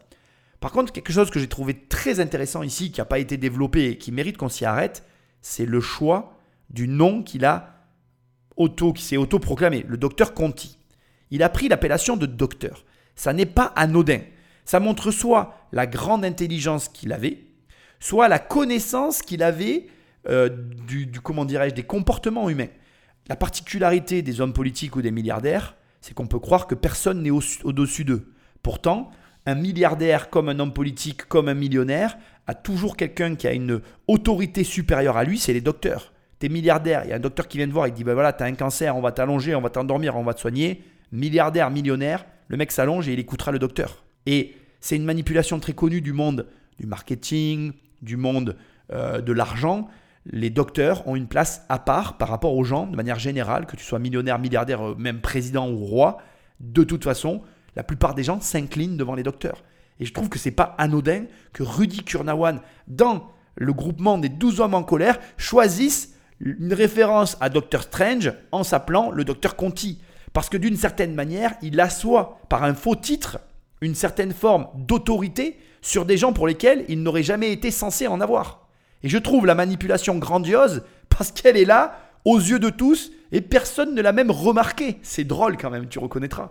Donc, bien évidemment, je t'invite pas du tout à réutiliser ce genre de manipulation, mais je trouve quand même ironique que le gars en a conscience et ça montre, quelque part, l'intelligence dont il était doté. À partir de là, c'est facile de comprendre ce qui va arriver. Il va se fondre et adopter leur comportement pour s'intégrer et pour pouvoir toucher toujours plus de milliardaires.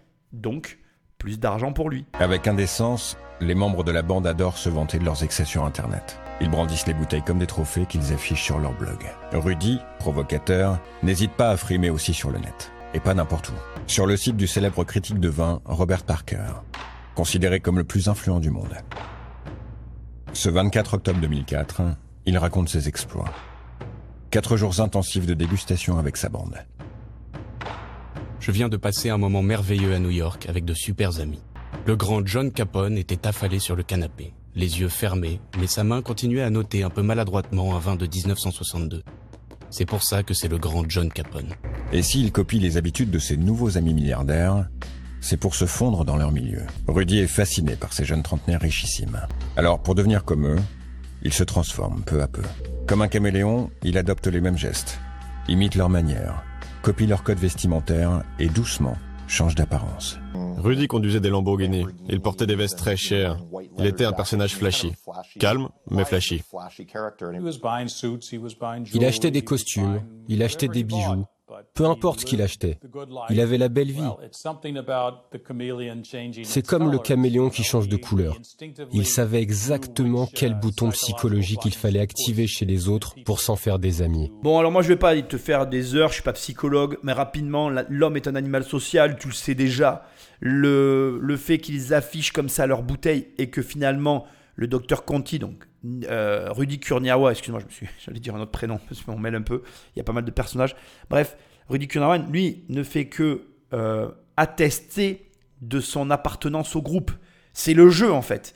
Et le fait qu'il soit un personnage flashy, qu'il en rajoute, c'est le cas de tous les imposteurs, en fait. D'ailleurs, petit conseil que je te donne, mais demain, tu es en face de quelqu'un euh, qui en rajoute, qui euh, met en avant ses possessions matérielles, on est dans une compensation liée généralement soit à une part d'ombre, soit à un mensonge, soit à quelque chose que l'on veut cacher, soit à une volonté du coup de contrebalancer pour appartenir au groupe et, quelque part crier au monde, regarde, je fais partie de ce groupe-là, je suis comme eux. Tu remarqueras que les gens qui ont de l'argent n'ont rien à te prouver en fait. Quand tu gagnes de l'argent, tu n'as rien à prouver à personne. Moi, je, je te le dis comme je le pense, euh, quand on gagne de l'argent, on n'a rien à prouver. On a même d'ailleurs un sentiment de discrétion. Et je vais même te dire quelque chose de, très étrange. Plus tu gagnes d'argent, plus en fait tu vas avoir des questionnements aussi qui vont être liés à tout ça. Parfois tu vas te dire, euh, ouais c'est normal, tu vois, parce que à des moments, tu, voilà, tu arrives après à un certain point où tu te dis, euh, voilà, il y a un questionnement parfois qui se pose. Et puis il y a même des gens qui, quand ça va trop vite, l'argent, euh, ont un, problème avec. Ils se disent c'est pas mon argent, je vais un peu attendre parce que bon, euh, pour être sûr, euh, ben parce que voilà, je t'assure que l'argent, il y a plein de gens qui fantasment autour de ça, mais c'est un processus et quand on commence à comprendre, quand on commence à être à l'aise avec, ben, on peut être dans la preuve sociale, mais Ça arrive, et je ne vais pas dire le contraire, mais c'est pas quelque chose de courant. Et quand on l'est, soit c'est parce qu'il y a un intérêt, faut aussi le comprendre. Et là, c'était l'intérêt de Rudy Kurnawan. C'est-à-dire qu'il n'y avait pas qu'une volonté de caméléon, il y avait aussi une volonté de dire j'appartiens à ce monde, j'ai quelque chose à vendre, je suis un expert du domaine, regardez-moi, n'ayez pas de doute et surtout achetez ce que j'ai à vendre, ne vous posez pas de questions parce qu'il ne faudrait pas que vous découvriez que ce sont des fausses bouteilles de vin que j'essaye de vendre 100 fois le prix qu'elles valent réellement, plutôt le prix qu'elles m'ont coûté. Petit à petit, il se glisse dans la peau d'un milliardaire et s'intègre facilement dans ce milieu d'apparence. Rudy, le jeune homme solitaire, prend alors de plus en plus d'assurance. Une façon de se sortir de la timidité, c'est justement de prendre euh, le costume de quelqu'un d'autre, de, s'inventer euh, riche, euh, beau, prince, etc. Et ce nouveau personnage devient surtout de plus en plus arrogant. En un an, il prend l'ascendant sur le groupe et devient même le chef de file des 12 hommes en colère. En 2005, le jeune collectionneur de 29 ans fascine et devient l'icône de cette génération de flambeurs. Sa technique pour garder le pouvoir, ramener au dîner des bouteilles toujours plus rares. C'est intéressant. Dans ce groupe, il devient une sorte de leader. C'était vraiment leur chef. Ils l'admiraient tous. Oh, Rudy arrive. Rudy arrive pour le dîner. Qu'est-ce qu'il va nous apporter cette fois-ci pour le dîner? Quel incroyable vin rare que nous n'avons encore jamais vu Rudy va-t-il amener? Quelqu'un qui euh, dit euh, Vous cherchez le plus grand cru, mais moi je sais comment on peut les avoir c'est celui en qui on a envie d'avoir confiance. Parce que c'est pas simplement la confiance qu'ils euh, prodiguent, c'est le fait qu'on a envie d'avoir confiance en eux parce que euh, ils rendent service et parce que ce sont des personnes euh, qui on pourrait dire réalisent nos rêves. Alors j'aime pas la critique, donc je vais pas être en mode ils ont raison ou ils ont tort. Je pense que ce qu'ils disent est vrai. Moi, j'ai pas tout à fait le même regard sur la chose. Je vais t'expliquer le mode opératoire de l'argent. Tu seras d'accord ou pas d'accord. C'est malheureusement très souvent comme ça que ça fonctionne. Pas tout le temps. Il n'y a pas de règle. Je ne vais pas dire que c'est du 20-80, mais globalement, ça, fonctionne et ça se consomme comme ça. En gros, les milliardaires donnent le là. Ce que vont faire les milliardaires, les millionnaires vont chercher à le faire, c'est tout à fait logique. En fait, quand tu es millionnaire, tu te tournes, quand tu as 1 million d'euros, tu te tournes vers un mec qui a 10 millions d'euros pour t'apprendre à en avoir 10. Quand tu as 10 millions d'euros, tu te tournes vers un mec qui en a 50 pour t'apprendre à en avoir 50, etc. C'est une espèce d'échelle. Sachant que la répartition chez les millionnaires comme chez les milliardaires, elle est très intéressante. Tu vas avoir chez les millionnaires euh, énormément de gens, je dirais 80% des millionnaires qui vont se concentrer entre 1 et 5, euh, 6 millions d'euros de patrimoine et tu vas avoir un énorme gap pour tous ceux qui vont avoir 10 millions et plus, c'est-à-dire que tu vas avoir 20% des gens qui vont avoir euh, plus de 10 millions. Et entre les deux, il y a un petit peu rien en fait, c'est un peu comme ça. Et c'est pareil chez les milliardaires, tu vas avoir énormément de milliardaires qui vont être tous concentrés dans le même, euh, euh, comment je vais dire, peloton. Et d'un coup, après, boum, tu vas déplafonner et là, tu as des multi-multi-milliardaires qui ont des, des fortunes colossales, sachant que le point commun aussi à tout ce que je suis en train de te dire, c'est qu'on parle jamais d'argent sur des comptes, on parle que de théorie, et que là aussi, je veux quand même le préciser, ça reste que de la théorie, parce que dans les faits, on est sur des sociétés qui peuvent se vendre très cher qu'à un tout petit groupe de personnes, et que très souvent, la particularité de tous ces gens, c'est qu'ils n'achètent pas les choses au prix qu'elles valent réellement. Donc, on est dans un jeu de dupes, c'est une certitude, mais aussi, on est dans un jeu où ceux qui sont au sommet de la pyramide donnent le là pour ceux qui sont en dessous de la pyramide. Et ça se reproduit à tous les niveaux. C'est-à-dire que la classe moyenne essaye de faire comme les millionnaires, les millionnaires essayent de faire comme les multimillionnaires, les multimillionnaires essayent de faire comme les milliardaires, qui eux-mêmes essayent de faire comme les multimilliardaires. Bref, tu as compris le schéma. Et donc, Rudy, il a une opportunité énorme, c'est de se trouver au sommet de la pyramide. Et comme il a des vins à vendre et qu'il a tout intérêt à être la sommité mondiale reconnue dans le milieu de l'onologie et du vin mais qui n'est pas vraiment un milieu d'onologie d'ailleurs. Il n'est pas onologue. Il a juste besoin d'être reconnu par des milliardaires arrogants qui se reconnaissent entre eux selon des codes bien spécifiques. Et c'est là où la magie, elle est, elle est, elle est folle parce que la magie, elle opère pourquoi? Donc ce que je t'avais dit est arrivé. Alors est-ce que c'est parce qu'il s'est appelé docteur? Je ne crois pas. C'est un ensemble de choses. Mais tu as noté quand même qu'il amène des bouteilles. Il ne les achète pas. Et parce qu'il amène des, nectars rares, on l'autorise à prendre parti à tout ça. Ce qui veut dire que il en a les codes, il en a les finances parce qu'il vend du vin, il est reconnu et connu, il a accès à des lieux auxquels il n'aurait pas accès. Bref, il, a ouvert les portes d'un monde par finalement tout simplement, on va dire, un numéro de prestidigitation qui fait qu'il n'est pas ce qu'il prétend être, mais au final, il est quand même là où il a besoin d'être pour pouvoir ramasser le pognon. Donc en fait, finalement pour moi, et c'est mon analyse que je te donne qui va s'ajouter simplement à ce qui a été dit, même si de mon point de vue, hmm, j'aurais tendance à penser que ma manière de voir les choses prime par rapport à la leur, euh, je dirais simplement que pour que son business perdure, il a besoin de maintenir l'illusion qu'il est là où il est précisément. Et donc, tout son art sera mis à l'œuvre pour qu'il continue d'être l'un des douze hommes en colère, le docteur Conti, celui que tout le monde reconnaît comme étant ben, celui qui a la plus belle cave, la cave magique. Et donc, lorsqu'il va ouvrir les portes de la cave, eh bien, tout simplement, il va récolter tout l'investissement qu'il aura mis pour être à la place où il se trouve. Et c'est là où moi, je transforme un peu l'histoire et je te donne tout de suite ma vision des choses après avoir travaillé sur ce sujet. C'est que pour moi, en fait, il a investi sur une vente future. C'est-à-dire que il a dépensé de l'argent pour être là où il est pour après, comme tu vas le voir, ouvrir les portes de sa vente. Et c'est là où il va récolter finalement euh, l'argent de tout ce qu'il aura mis en place auparavant. C'est ma théorie, qui n'est pas celle qu'on voit partout, c'est la mienne. Mais j'ai l'impression, au, fur et à mesure que j'ai fait des recherches sur tout ça, qu'en fait c'est comme ça euh, qu'il a monté sa fortune. Et ce qui est encore plus intéressant, c'est que je pense qu'il n'avait pas la fortune à l'échelle des dépenses qu'il avait à ce moment-là. Il a juste anticipé de l'argent qu'il allait récolter ensuite. Mais comment s'y prend-il pour faire rêver? Derrière la surenchère de bouteilles toujours plus prestigieuses, il y a bien sûr une explication. C'est à ce moment que Rudy développe une petite manie assez surprenante, qui aurait pu mettre la puce à l'oreille. Après chaque dégustation, il demande à se faire renvoyer les bouteilles vides consommées lors de la soirée. Rudy disait au sommelier, je veux ces bouteilles, les bouteilles vides. S'il vous plaît, expédiez-les-moi, chez moi dans ma maison d'Arcadia. Je veux être sûr qu'elles soient parfaitement nettoyées et sans dommage. Il est même tellement insistant là-dessus qu'il va jusqu'à euh, se, euh, se, mettre en colère contre le restaurant qui, par exemple, a envoyé des bouteilles qui étaient mal emballées et qui se sont cassées. Ça, c'est quelque chose qui le met hors de lui, que les bouteilles aient pu être cassées. Ce comportement étrange, Kyle Smith va en être témoin. Après un dîner, il emporte avec lui une bouteille de la Romane Conti. Kyle va découvrir alors un aspect de Rudy qu'il ne connaissait pas. Pour une simple bouteille vide, son ami rentre dans une colère noire très intrigante. Il l'a apporté lors d'une dégustation. Rudy était l'hôte et cette bouteille lui appartenait. J'ai pris cette bouteille après le dîner et il s'en est rendu compte. Et il m'a menacé au téléphone pour la récupérer. Si Rudy réagit ainsi, c'est bien parce que ces flacons vides ont pour lui une importance toute capitale. Ces cadavres de bouteilles jouent en réalité un rôle décisif dans la constitution de sa fameuse cave, pas si magique que cela. Car si Rudy flambe à New York, il continue de vivre à Los Angeles. Et dans sa maison, Rudy, pour sortir sans cesse des bouteilles hallucinantes, a créé dans sa cuisine un atelier artisanal. Bon alors là c'est pour moi que ça devient complètement délirant, exceptionnel et intéressant malgré que ce soit une arnaque, hein, on remet les choses dans leur contexte toujours. Je pense qu'à un moment donné, euh, il pouvait plus suivre, qu'il était avec ce groupe de milliardaires, et que comme je te dis, il était dans l'investissement, parce qu'il a, il a élaboré un projet entre guillemets machiavélique, tu vois, qui va finir par se réaliser.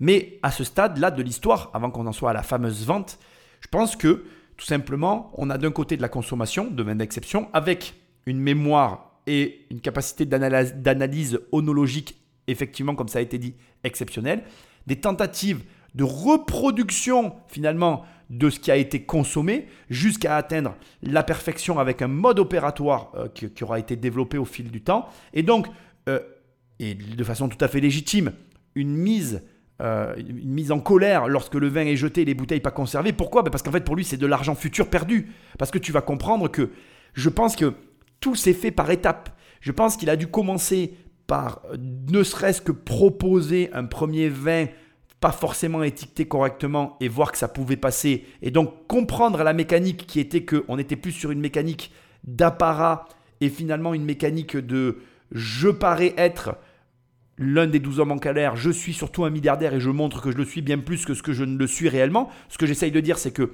je pense qu'à un moment donné dans le process que l'on ne peut pas voir parce qu'il n'y a rien qui prouve ce que je te dis, c'est une théorie que je te partage. Je pense qu'il a dû se rendre compte qu'en fait, les douze hommes en colère, ils n'étaient pas autant expert que ça en vin. Et que du coup, à un moment donné, forcément, il a dû pouvoir tester sur eux des faux vins et valider le fait que ces faux vins-là passaient. Et au fur et à mesure de ses expériences et de ses mélanges, il a compris qu'il pouvait ben, duper tout son monde en fait. Et c'est comme ça qu'il est rentré dans son système et que finalement pour lui les cadavres de bouteilles, qui allaient devenir des bouteilles recyclées, tu vas comprendre le process dans un instant, avaient une valeur incommensurable parce qu'il allait pouvoir reconstituer de toutes pièces une cave qui allait représenter des centaines, des millions de dollars dans quelques années. On y arrive, t'inquiète, tu vas voir, ça va venir. Quand on parle de faux vin, Michael Egan est le meilleur expert du monde. Aucun détail ne lui échappe. Il sera le seul qui réussira à prouver la culpabilité du faussaire en démontant une à une ses techniques de fraude. Il parle de méthodes très élaborées. Normalement, la manière la plus simple pour frauder, c'est prendre une bouteille et mettre un autre vin en changeant l'étiquette. Mais le degré d'escroquerie de Rudy Kurniawan était bien au-dessus encore. Il atteignait un degré de créativité de contrefaçon très crédible, jamais vu jusqu'ici. Alors comment fait-il pour créer ex nihilo des grands crus? Son mode opératoire semble en apparence tout simple. Après avoir récupéré les bouteilles vides, il les remplit d'un savant mélange de plusieurs vins. À l'aide d'un entonnoir, il verse des litres de vin. Il dose, rééquilibre et goûte ses breuvages. C'est grâce à son incroyable mémoire gustative et olfactive qu'il peut reproduire les goûts des plus grands vins au monde. Il a sûrement l'un des meilleurs palais que le monde n'ait jamais vu.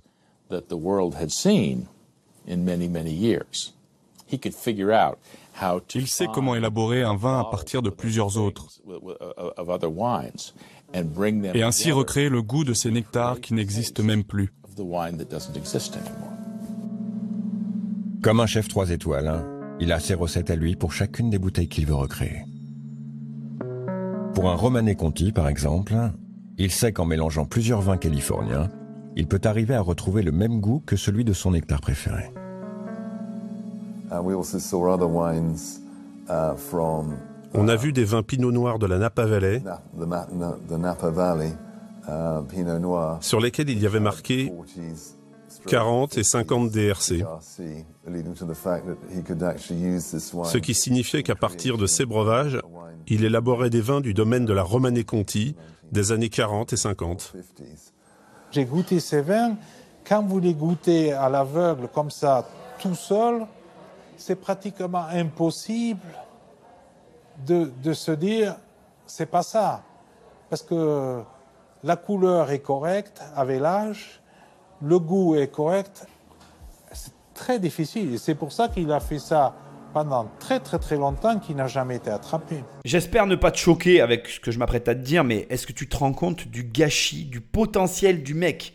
Quelle erreur, quelle tristesse de s'être orienté sur finalement euh, un crime, sur finalement une arnaque, au lieu de s'être orienté sur un business légal. Le mec avait une capacité à reproduire des vins J'aurais aimé, à l'inverse, qu'il essaye de lancer une marque euh, complètement légale en disant, ben voilà, je crée une marque qui, va, qui a pour objectif de reproduire les plus grands vins et qui va s'adresser au plus grand monde. venez goûter un, un, Châteauneuf Conti, je ne connais pas le nom, excuse-moi, je ne suis pas très bon dans les vins, pardonnez-moi pour euh, ce que je suis en train de dire. Euh, voilà, une tâche par exemple, pour la, modique somme de, et par exemple la bouteille, au lieu qu'elle soit à 3000 euros, tu la vends à 800 ou 600 euros. Je veux dire, le gars, il aurait fait des millions.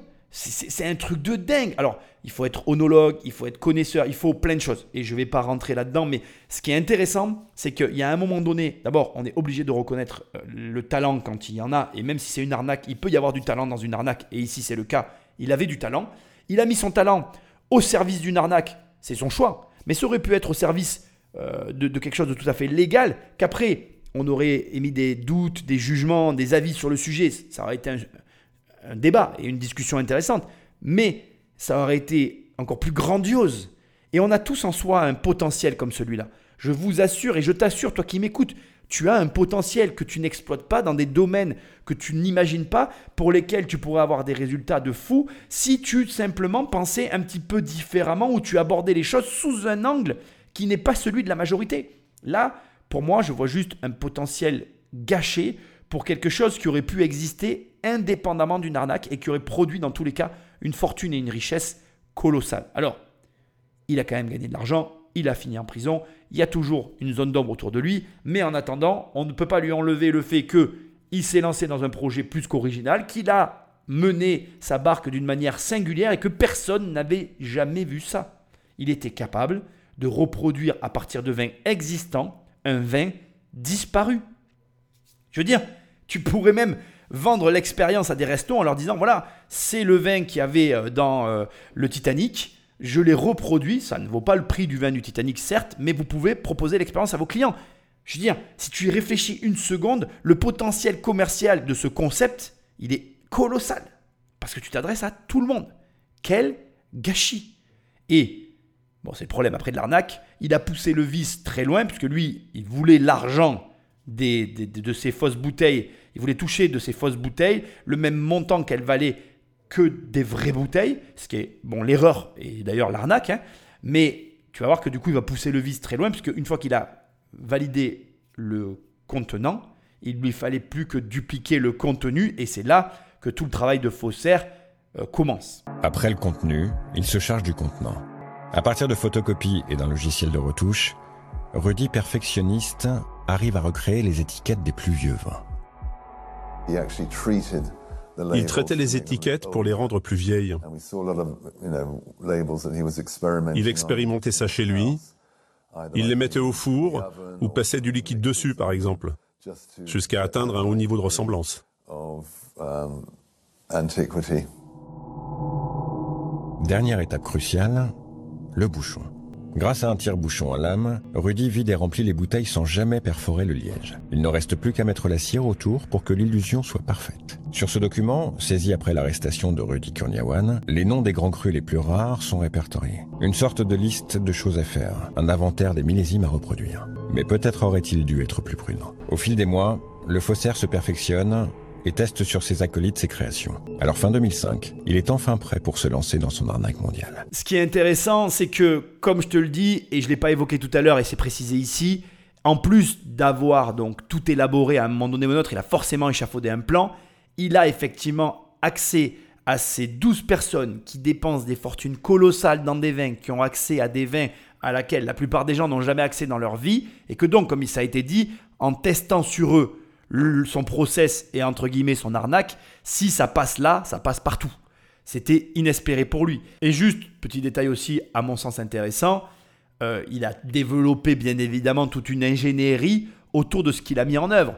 Quand tu vois qu'il avait un tire-bouchon à lame, moi, avant de m'intéresser à Rudy Kurnawan, je savais même pas que ça existait. Donc, c'est une espèce de couteau très fin qui te permet de sortir le bouchon sans avoir à le perforer, qui te permet aussi de le remettre, de, de, faire en sorte finalement de, comment je dirais, d'inverser un process qui le rend totalement invisible pour euh, les victimes. Et l'idée de récupérer les bouteilles qui ont été bues, alors celle-là, moi, quand tu vois que comment tout ça s'emboîte, c'est vrai que je trouve que c'est génialissime, même si encore une fois c'est une arnaque, je, le déconseille bien sûr, mais tu te rends compte de l'ingéniosité dont est capable une personne pour atteindre un objectif. Donc ça doit à toi, ça doit te donner qu'un seul et unique, euh, euh, comment je dirais, leçon, hein, cet épisode. C'est que tu peux toi aussi pousser très loin le vice dans n'importe quel domaine qui t'intéresse. Donc choisis un domaine qui t'intéresse, pousse ton vice au maximum pour quelque chose bien évidemment de légal, et putain mais gagne du pognon à plus savoir qu'en faire. Fais-moi plaisir, bordel Allez Patrick Magneto, la suite. En 2006, Rudy est un jeune homme trentenaire. Il collectionne des bouteilles depuis maintenant 6 ans.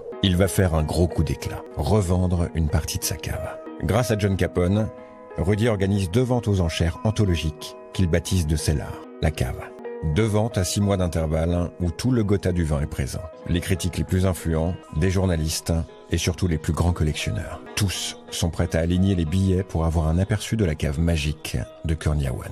J'étais présent aux deux ventes. C'était des événements sensationnels à l'époque. Il y avait beaucoup de vins. C'était des collectionneurs de la haute classe qui voulaient acheter les vins les plus rares pour les servir dans leurs soirées ou leurs événements. Des vins fournis par Rudy Kurniawan et qui sortent de ce qu'on appelle à ce moment-là la cave magique. Cette cave dans laquelle Rudy Kurniawan trouve des bouteilles dont personne n'a plus entendu parler depuis des années Romane Conti 45, 47, 62, Château Pétrus 1920, etc.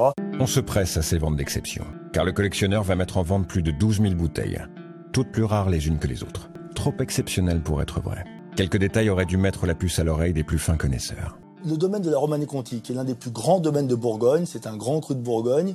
Euh, l'année 1945, ils ont produit 600 bouteilles en 1945. L'immense majorité de ces bouteilles ont été bues dans les années euh, qui ont suivi 1945. Quelques dizaines de bouteilles ont pu survivre. Euh, Aubert de Vilaine, le gérant du, domaine, dit que de sa vie, il n'a jamais vu une bouteille de Romanée Conti 45. Rudy Corniawan en avait 2, 3, 4, 5, 10 bouteilles. Donc il y avait un problème. Malgré ces vraies incongruités, le plan fonctionne à merveille. Ces deux ventes rapportent à Kurniawan et John Capone, le commissaire-priseur, plus de 35 millions de dollars. Un record historique dans le monde du vin. Seulement, la grande majorité de ces vins sont des faux. Et quelques mois plus tard, les premiers doutes s'installent. Notamment à l'ouverture de certaines bouteilles. Ces flacons laissent découvrir un breuvage très loin d'être à la hauteur des espérances. Un de mes amis était l'un des plus gros acheteurs de ces deux ventes. Alors avec plusieurs amis, on a testé un vin du domaine Roumier. On était avec les plus grands testeurs, et sur les 11 Roumiers, si c'était faux. Alors on s'est dit, mais surtout ces vins, combien sont faux encore Et si dans le milieu du vin, certains commencent à avoir de vrais doutes, Kurniawan, lui, continue son business sans scrupule. Alors, il est de bon ton de se demander, mais comment est-ce possible? Comment a-t-il réussi ce coup de maître? Je vais répondre à la question selon mon analyse de la situation, mais avant, je vais revenir sur des détails que j'ai déjà évoqués tout au long de l'histoire et qui ici pour moi se cristallisent parfaitement.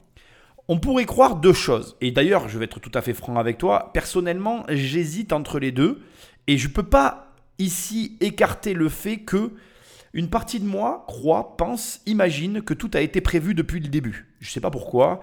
Euh, même le nom euh, de Rudy Kurnawan, euh, pour tout te dire, j'ai commencé à faire des recherches sur les origines de son nom. j'ai commencé à essayer de voir si le nom ne voulait pas dire quelque chose, s'il ne l'avait pas choisi par hasard. Quand tu dis le mot Kurniawan, j'entends one et je me dis, c'est pas anodin. En fait, voilà, parce que tu sais, en fait, le cerveau humain est très particulier. Et d'un côté, j'ai une tendance à me dire, toute cette affaire, elle a été orchestrée du début jusqu'à la fin. C'est-à-dire que dès le départ, il savait où il allait j'ai cette sensation. Et à l'opposé, quand je prends un peu de recul avec tout ça et que je réfléchis à la succession des événements qu'on aura vus jusque-là, je me dis c'est aussi possible qu'en fait finalement euh, il se soit engouffré dans cette, euh, dans cette opportunité et que finalement l'opportunité s'est construite au fil de ces rencontres et au fil de l'avancement du projet. C'est-à-dire que il avançait à vue, il a pris ses décisions au fur et à mesure qu'il a perfectionné ce qu'il faisait. Et finalement, ben, ça a fini avec une vente euh, telle que tu l'entends là. Alors, sur les 35 millions qui ont été gagnés sur cette vente-là, en fait, ça se partage entre le commissaire-priseur, la salle des ventes et le vendeur. Juste pour que tu le saches, j'aurai peut-être l'occasion de le redire, on estime que Rudy Kurniawan a généré 28 euh, millions de dollars de ses ventes de vin. Donc, c'est-à-dire que il a fait un plus gros chiffre d'affaires, il lui restait 28 millions de dollars. Tu comprends ce que je veux dire? C'est-à-dire qu'il y a un décalage entre l'argent qu'il a fait et finalement euh, l'argent qui lui est resté. Euh, juste pour info, parce que bon, j'ai quand même fait donc des, des, recherches sur le nom Kurniawan, qui s'écrit K-U-R-N-I-A-W-A-N. Zen Wang Wang, c'est donc le nom chinois en fait de Rudy Kurniawan. Zen Wang Huang, donc Wang avec un W, Huang avec un H, donc et un U, Wang W-A-N-G, Huang U-H-U-A-N-G. Donc ça c'est son nom chinois. Il est né à Jakarta, en Indonésie, en 1976. Donc il y a bien une origine quelque part floue qui n'a pas été euh, filée, trouvée, euh, détectée ou en tout cas révélée. Donc soit on nous cache quelque chose dans cette affaire qu'on ne veut pas nous dire, soit il y a réellement une zone d'ombre et ça te montre qu'on peut encore aujourd'hui cacher des choses dans une société numérisée où tout semble être répertorié. Juste avant de fermer cette parenthèse, je veux ajouter ces derniers mots parce que je pense que c'est important. Malgré qu'on n'ait rien trouvé sur les origines de Rudy Kurniawan, euh, on sait que ce nom vient du champion de badminton américain Rudy Artono Kurniawan et on sait aussi que d'une manière ou d'une autre, ses parents chinois donc, qui sont euh, ses origines à Jakarta, lui ont quand même pu lui payer des études et un voyage aux États-Unis. Donc d'une manière ou d'une autre, de l'argent, il y en avait, dans quelle quantité et de quelle origine, on ne le sait pas. Maintenant, on va répondre à la question du départ, mais comment c'est possible? Comment il a pu tromper son monde? Et en fait, pour moi, c'est assez facile. C'est le biais de l'engagement et c'est aussi le fait que toi, moi, nous tous, on a besoin de rêver dans nos vies. Et tu le remarqueras, tu as besoin de rêver dans ta vie pour pouvoir vivre. Il faut que tu aies des rêves, c'est quasi obligatoire. Alors ça peut être des rêves fous, comme ça peut être des rêves cohérents, ça c'est après indépendant euh, de chacune des personnes. Le fait est que, euh, dans les deux cas, on a besoin de se raccrocher à quelque chose pour avancer. Et je pense que euh, Rudy Kurnawan a vendu des bouteilles dont les gens rêvaient et dont les gens voulaient. Donc il a donné aux gens ce qu'ils voulaient. Ce qui souvent marche hein, la plupart du temps. Euh, euh, quand tu as une idée, il suffit que tu donnes aux gens ce qu'ils veulent et tu verras que ça va marcher. Ça peut même cartonner au-delà de tes espérances. Et parfois, c'est là que ça devient drôle. Les experts dans un domaine n'ont pas la naïveté de faire ce que les profanes vont oser faire. Et je pense que là, Rudy Kurnawan a juste donné au marché ce que le marché attendait, des bouteilles d'exception pour lesquels certains avaient envie de rêver et ou de les avoir et donc les moyens de les avoir. Mais là où il s'était pas planté, c'est qu'il est allé sur des personnes d'un certain niveau social et ça ça se rajoute sur l'arnaque, il faut le comprendre. À ce niveau-là, certaines personnes et on l'a compris tout à l'heure avec euh, les 12 hommes en colère qui l'ont choisi comme euh, entre guillemets leader de leur petit groupe, ce type de personnes n'ont pas envie de reconnaître qu'ils se sont trompés et n'ont pas envie de montrer leur faiblesse quelque part, quand tu réfléchis en hiérarchie capitaliste, le milliardaire, c'est celui qui est tout en haut. Et dans la logique, le milliardaire ne se fait pas avoir. C'est celui dans l'inconscient collectif qui, entre guillemets, pour certains, arnaque, entre guillemets, les pauvres, et c'est celui qui s'enrichit sur le dos des riches. Bref, c'est le super prédateur au sommet de la chaîne alimentaire. Et là, regarde, la vérité, c'est que ce sont des êtres humains comme toi et moi, et qu'en définitive, certes, leur image leur empêche de revenir en arrière et de révéler au grand jour pour certains l'arnaque, mais ils commencent à parler, parce qu'au final, ce sont des êtres humains comme toi et moi. Ça nous amène sur deux points extrêmement positifs. Le premier, bah, tu peux devenir milliardaire en fait. Tout le monde peut le devenir, parce que si c'est quelqu'un comme toi, il n'y a rien qui le différencie de, toi et de lui. Et donc, s'il n'y a rien de différent, suffit juste que tu changes dans ta vie ben, les éléments nécessaires à l'atteinte de cet objectif, si c'est ton objectif. Et deuxième point, qui est, je trouve, à mon sens, au moins autant intéressant, il y a des opportunités.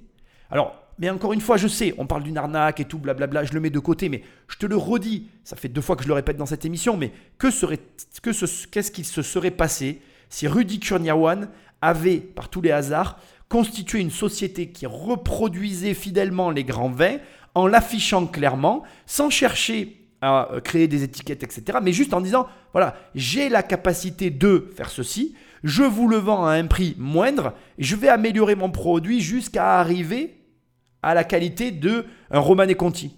Je veux dire, imagine demain la bouteille de Romanée Conti, millésine 1945, qui coûte 558 000 dollars. Oui, tu as bien entendu, c'est le prix d'une Romanée Conti. C'est la bouteille de vin la plus chère du monde.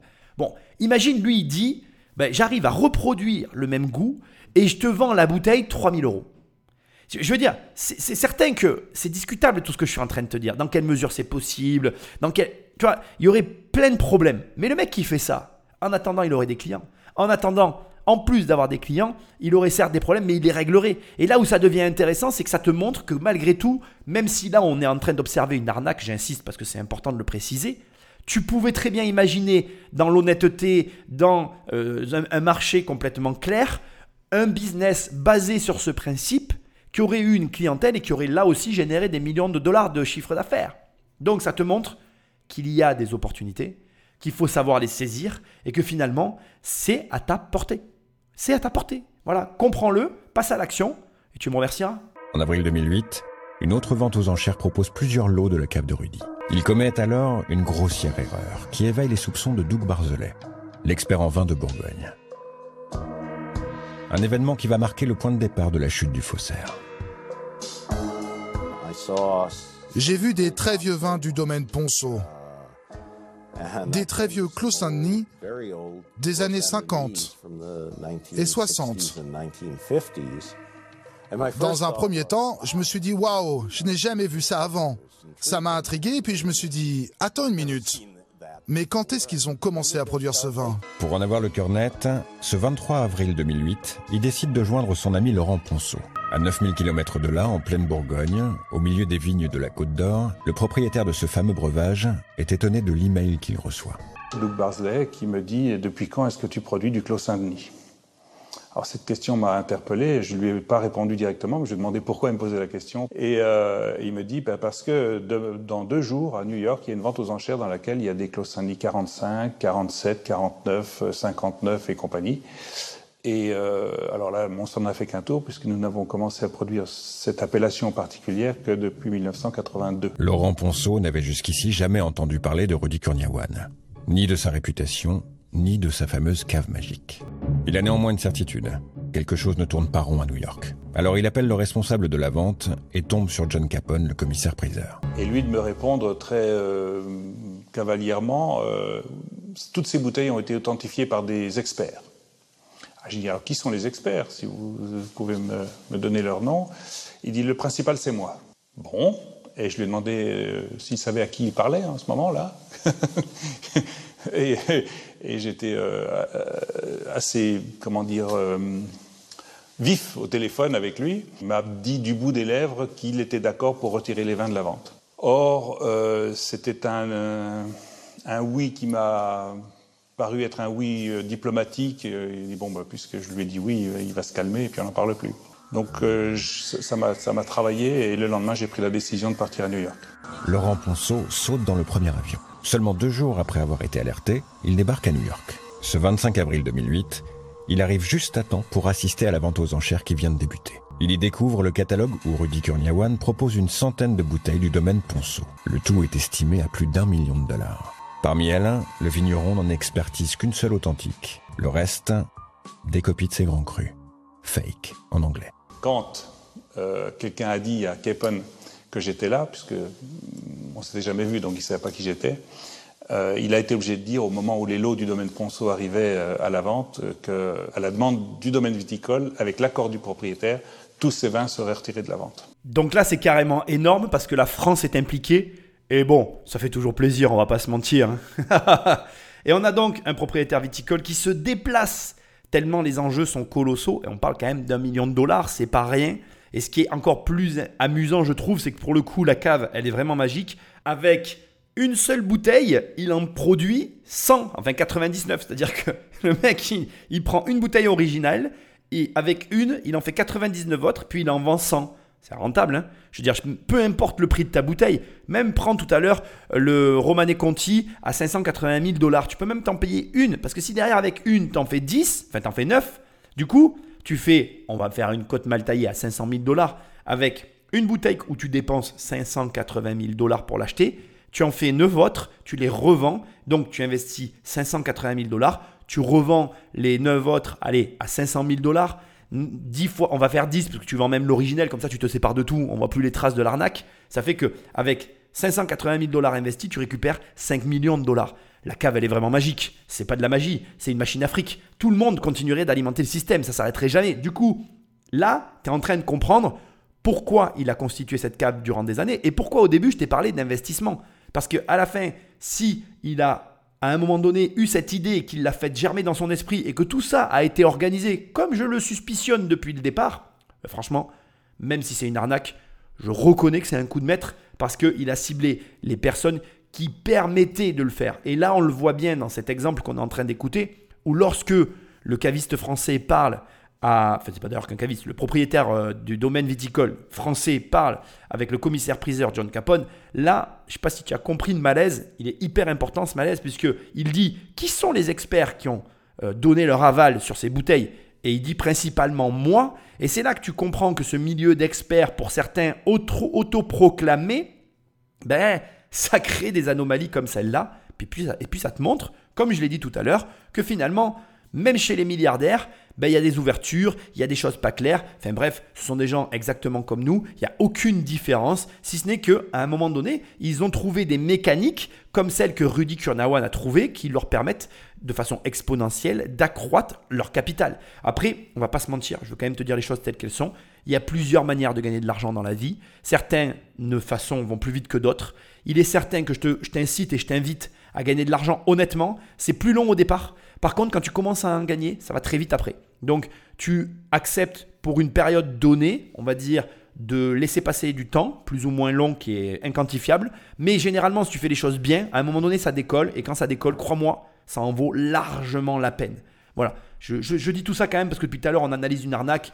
Je suis toujours un, espèce de petit, euh, comment je vais dire, euh, je suis mal à l'aise vis-à-vis de ça parce que dans un sens, c'est quelque chose de pas très bien. Mais dans un autre, c'est tellement enrichissant par rapport à la démarche qu'il y a derrière. Parce que que tu montes une arnaque financière ou que tu montes de toute façon un business clean, il y a des mécaniques qui se recoupent. La différence, c'est qu'il y a un trait qui a été tiré, qui est la loi, et à gauche, bah, tu es dans l'illégalité, et à droite, tu es dans la légalité. Ou inversement d'ailleurs, on s'en fout, mais tu as compris ce que je voulais dire. Donc, les lois, pour certaines, sont faites pour être changées, mais pour d'autres, comme là, il y a un vol manifeste et euh, une tromperie sur la marchandise. Ça, bien évidemment, je t'inviterai jamais à le faire. C'est euh, tout ce qu'il y a de pire. Sois fier de vendre des produits de qualité qui rendent service à tes clients, tu verras, avec ça, euh, tu seras heureux dans tous les sens du terme. Alors pour comprendre, il demande à rencontrer le propriétaire de ces vins. Le rendez-vous est pris dès le lendemain pour le déjeuner. Autour de la table, Laurent Ponceau, Douglas Barzelet, John Capone et Rudy Kurniawan.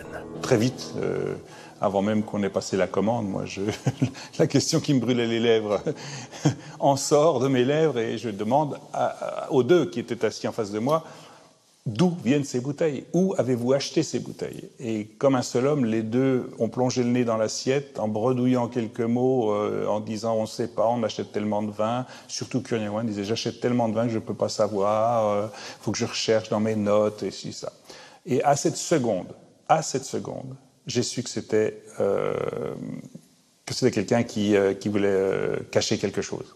On me l'avait décrit comme quelqu'un de jovial euh, de très urbain, civil, qui était toujours à l'aise avec tout le monde. Et ce jour-là, il était très renfermé, euh, réservé, euh, un peu hautain. Quand tu es face à la vérité ou quand tu es face à un individu, on va dire que tu vois la vérité et que du coup, la vérité révèle souvent la vraie nature des gens. Et là, on a Rudy Kurnawan qui se révèle tel qu'il est, hautain et plutôt timide. Mais d'ailleurs, je devrais dire l'inverse très timide. Et du coup, le, côté hautain est venu après parce que maintenant il a de l'argent, un certain statut. Et là, il est en train de se faire démasquer. Donc, sa vraie personnalité se révèle. Par contre, ce qui est hyper intéressant, c'est que quand tu es en face des gens, tu te rends compte que tu peux mieux analyser et mieux les décrypter et mieux comprendre qui ils sont. C'est pour ça que c'est très important de toujours discuter en face à face et pas forcément par téléphone. Alors bien évidemment, quand tu n'as pas le choix, tu fais par téléphone, mais Là, tu te rends vraiment compte de l'importance du contact réel. Ce qui est hyper intéressant, c'est que comme il le dit, il n'y est pas allé par quatre chemins. Et c'est là aussi où tu vois les comportements des gens qui sont sur deux.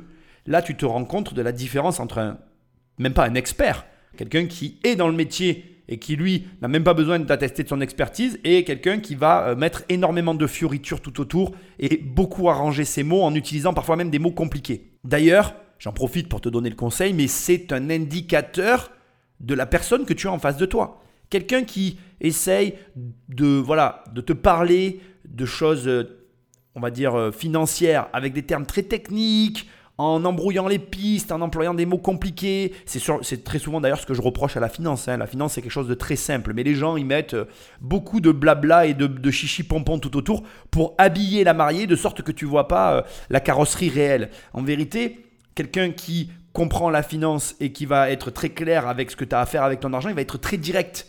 Comme là, euh, la personne, elle peut l'être vis-à-vis de son propre domaine viticole.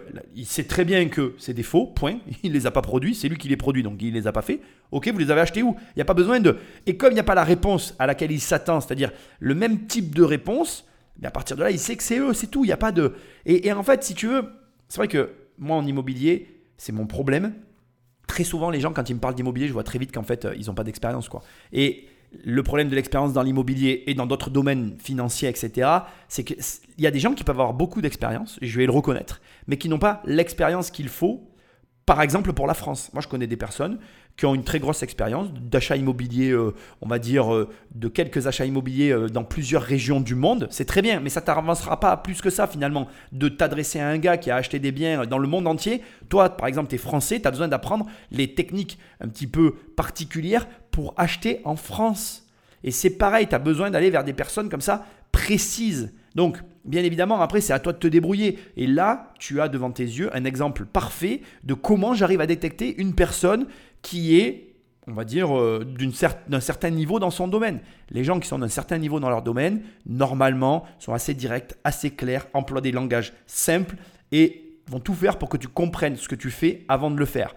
Moi, par exemple, tu vois, je, parle souvent de ce parallèle. J'ai investi dans la crypto-monnaie parce que François Denis m'a extrêmement bien expliqué et que les explications ainsi que les conseils qu'il m'a donnés correspondaient à ce que j'attendais d'une personne qui avait un certain niveau dans les crypto-monnaies. Il n'a pas cherché à me vendre un produit à lui, que j'ai fini par prendre d'ailleurs à la suite parce que j'ai voulu me former dans le domaine. Il n'a pas cherché à euh, m'inciter à aller sur une plateforme pour laquelle il aurait eu éventuellement des, retours de commission. Non, non, il m'a dit voilà, tu as ça, ça, ça et ça. Tu choisis entre les trois. Celle-ci, elle a tel avantage. C'était très clair, très simple. C'est exactement ça que tu dois chercher. Quand tu ne sais pas, cherche des personnes qui sont claires, simples, qui te disent les avantages, les inconvénients et qui te laissent le choix. Dès l'instant qu'on te dit fais ceci, fais cela, et en faisant ça, dès qu'on commence à t'orienter, c'est qu'il y a un intérêt de l'autre côté. Alerté par l'attitude suspecte de Rudy Kurniawan, Laurent Ponceau est désormais déterminé à trouver ce qui se cache derrière cet étrange collectionneur. Il commence par chercher du côté de Los Angeles et découvre très vite que le faussaire commande en grande quantité des étiquettes chez un imprimeur. Il comprend alors qu'il est sur la bonne piste. J'ai appris qu'il était très féru en papier antique. Bon, alors j'ai essayé de comprendre comment. J'ai trouvé un fournisseur de papier antique. Il, se faisait aussi... Euh, livrer du papier du Japon directement, enfin des choses comme ça. Le papier qui sert à imprimer des étiquettes, bien entendu. Je faisais ça très naïvement, euh, un peu comme un Don Quichotte qui, qui, sur la route des moulins avant. Je cherchais des infos je cherchais à comprendre euh, qui il était et ce qu'il faisait. Je me suis un peu promené un peu partout pour, euh, sur la planète pour, pour retrouver, parce qu'il y a des liens qui, qui m'emmenaient en Asie, il y a des, des, liens qui me ramenaient en Europe.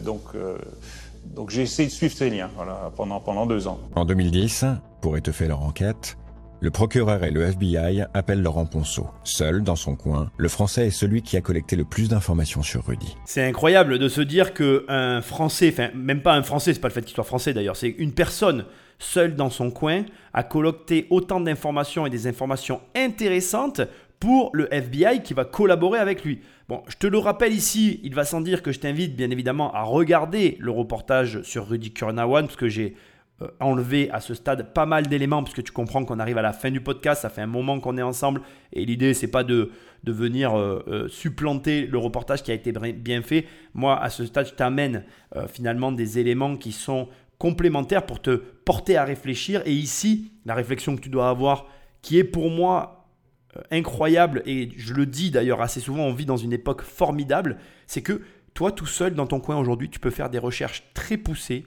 sur des personnes, sur des situations, comme moi je fais sur ces reportages. Je te rappelle au passage juste que seul dans mon coin, de la, petit peu de la même manière. Euh, j'ai fait des recherches très poussées sur euh, l'affaire du carbone et ça m'a fait passer à la télé. Alors que l'ensemble des recherches que j'ai menées, je les ai menées seul dans mon coin, un petit peu comme Laurent Ponceau. Donc, bon, bien évidemment, là, Laurent Ponceau s'est tiré par les cheveux parce que tout le monde ne peut pas faire ce qu'il a fait. Il a voyagé, il s'est déplacé. Donc, tu comprends qu'il y a des moyens qui ont été investis. Mais laisse-moi te dire qu'aujourd'hui, Internet à lui seul avec tout un tas de logiciels et d'éléments, quand tu commences à t'intéresser à ça, à la recherche, aux compréhensions des choses, à aller chercher de l'information, à apprendre à le faire et à travailler là-dessus, tu te rends compte en fait que tu peux pousser réellement très très loin les recherches sur des personnalités, des, gens, pas pour être dans l'indiscrétion, mais pour comprendre des modes de fonctionnement, des modes opératoires, et à ce moment-là pour réussir peut-être soit à en dupliquer l'essence pour réussir dans le business comme les personnes que tu étudies, ou alors pour tout simplement comprendre comment fonctionnent certaines choses de la vie.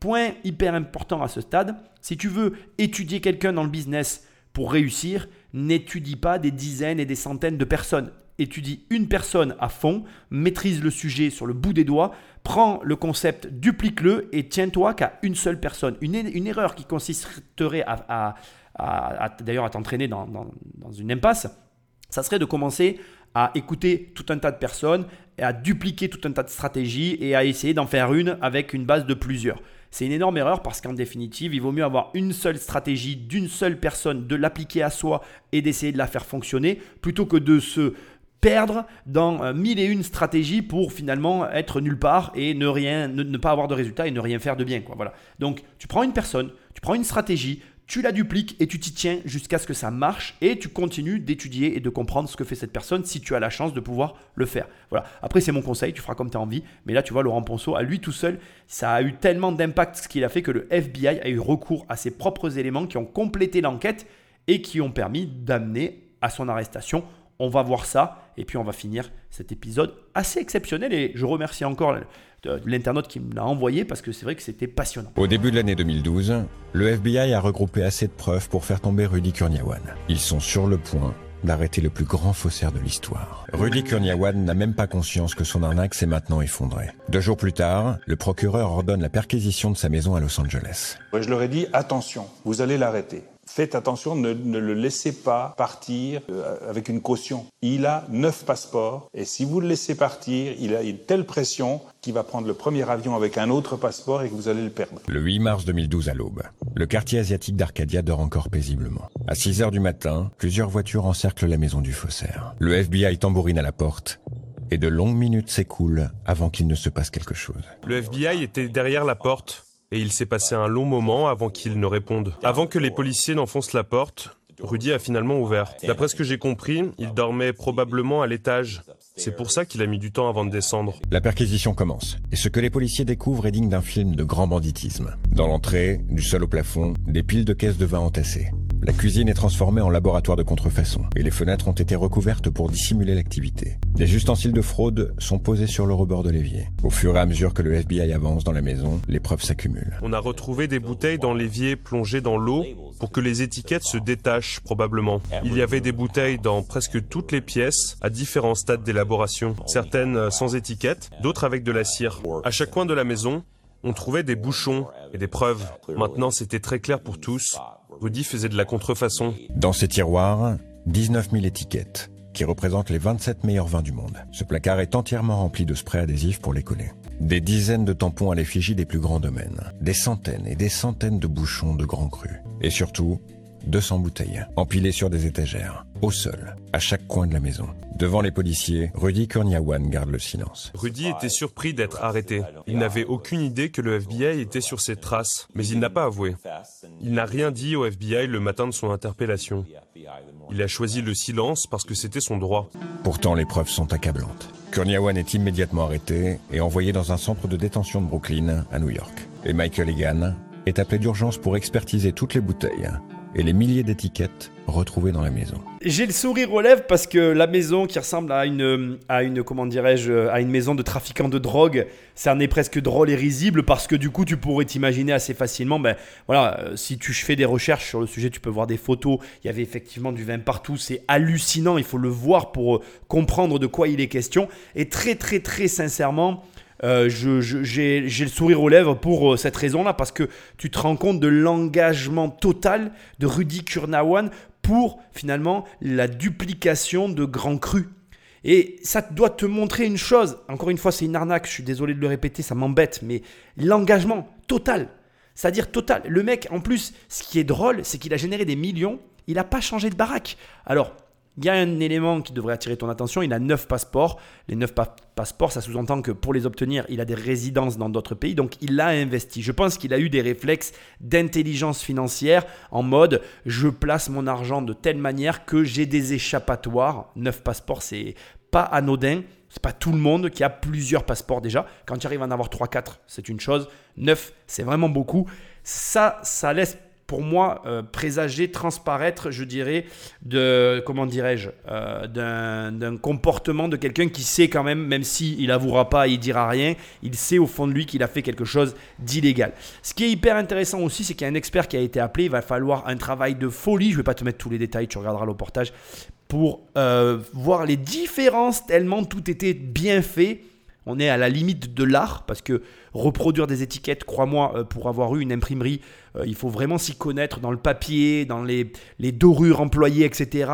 Et euh, tu peux voir que les experts utilisent des microscopes pour voir les différences parce qu'à l'œil, ça se voit pas et ça se voit au microscope. Donc c'est pour dire que le mec a poussé le vice très loin. Le parallèle que je peux te faire et qui est intéressant, je trouve, c'est avec Steve Jobs. Steve Jobs, lorsqu'il construisait ses ordinateurs, il voulait que les puces, que ce qu'il y avait à l'intérieur de l'ordinateur soit logoté Apple, soit entièrement fait d'une certaine manière. Je te pose la question, combien de personnes ouvraient leur ordinateur pour vérifier que ce soit comme ça à l'intérieur? Personne ne fait ça. Mais pour autant, euh, tu te rends compte que les personnes qui ont cet état d'esprit vont très loin dans le mode de fonctionnement et le vice. Ils sont très très très excessifs sur certains détails. C'est souvent là qu'on arrive à voir en fait finalement, alors dans euh, les personnes qui travaillent de manière honnête, on va dire le génie, qu'on peut aussi retrouver dans les personnes qui travaillent de manière malhonnête, mais dans les gens qui travaillent de manière malhonnête, il ne peut pas y avoir d'admiration. Je veux que tu saches que je, je te redécris tout ça sans aucune admiration pour la personne parce que malheureusement, elle a choisi, à mon sens, le mauvais chemin. Maintenant, c'est très dommage parce que quand je vois euh, de quoi il était capable, quand je vois jusqu'où il était capable d'aller sans aucune limite, c'est ce qui manque à la plupart des gens. Je vais être tout à fait franc avec toi. Ce que tu es en train euh, d'écouter et ce à quoi tu es en train d'assister là maintenant, c'est ce qui manque à la plupart des personnes lorsqu'ils se lancent dans des activités. Je vais te donner des exemples très clairs et très simples.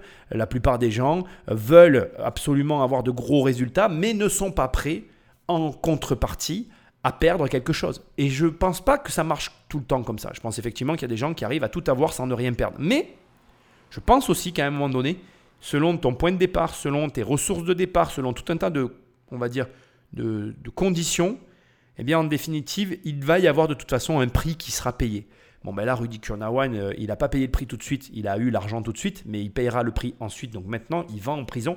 Et de toute façon, euh, comme ils vont l'expliquer, je vais peut-être moi te le dire et écourter maintenant l'émission, mais la prison va complètement le changer et va euh, transformer complètement la personnalité de ce garçon qui a été d'une manière au début de l'histoire, d'une autre manière avec de l'argent, et maintenant encore d'une autre manière depuis qu'il est condamné et inculpé pour les chefs d'accusation. Et ce qui est intéressant, c'est que c'est les États-Unis d'Amérique qui attaquent Rudy Kurnawan. Il faut savoir que à ce stade, beaucoup de langues se sont déliées.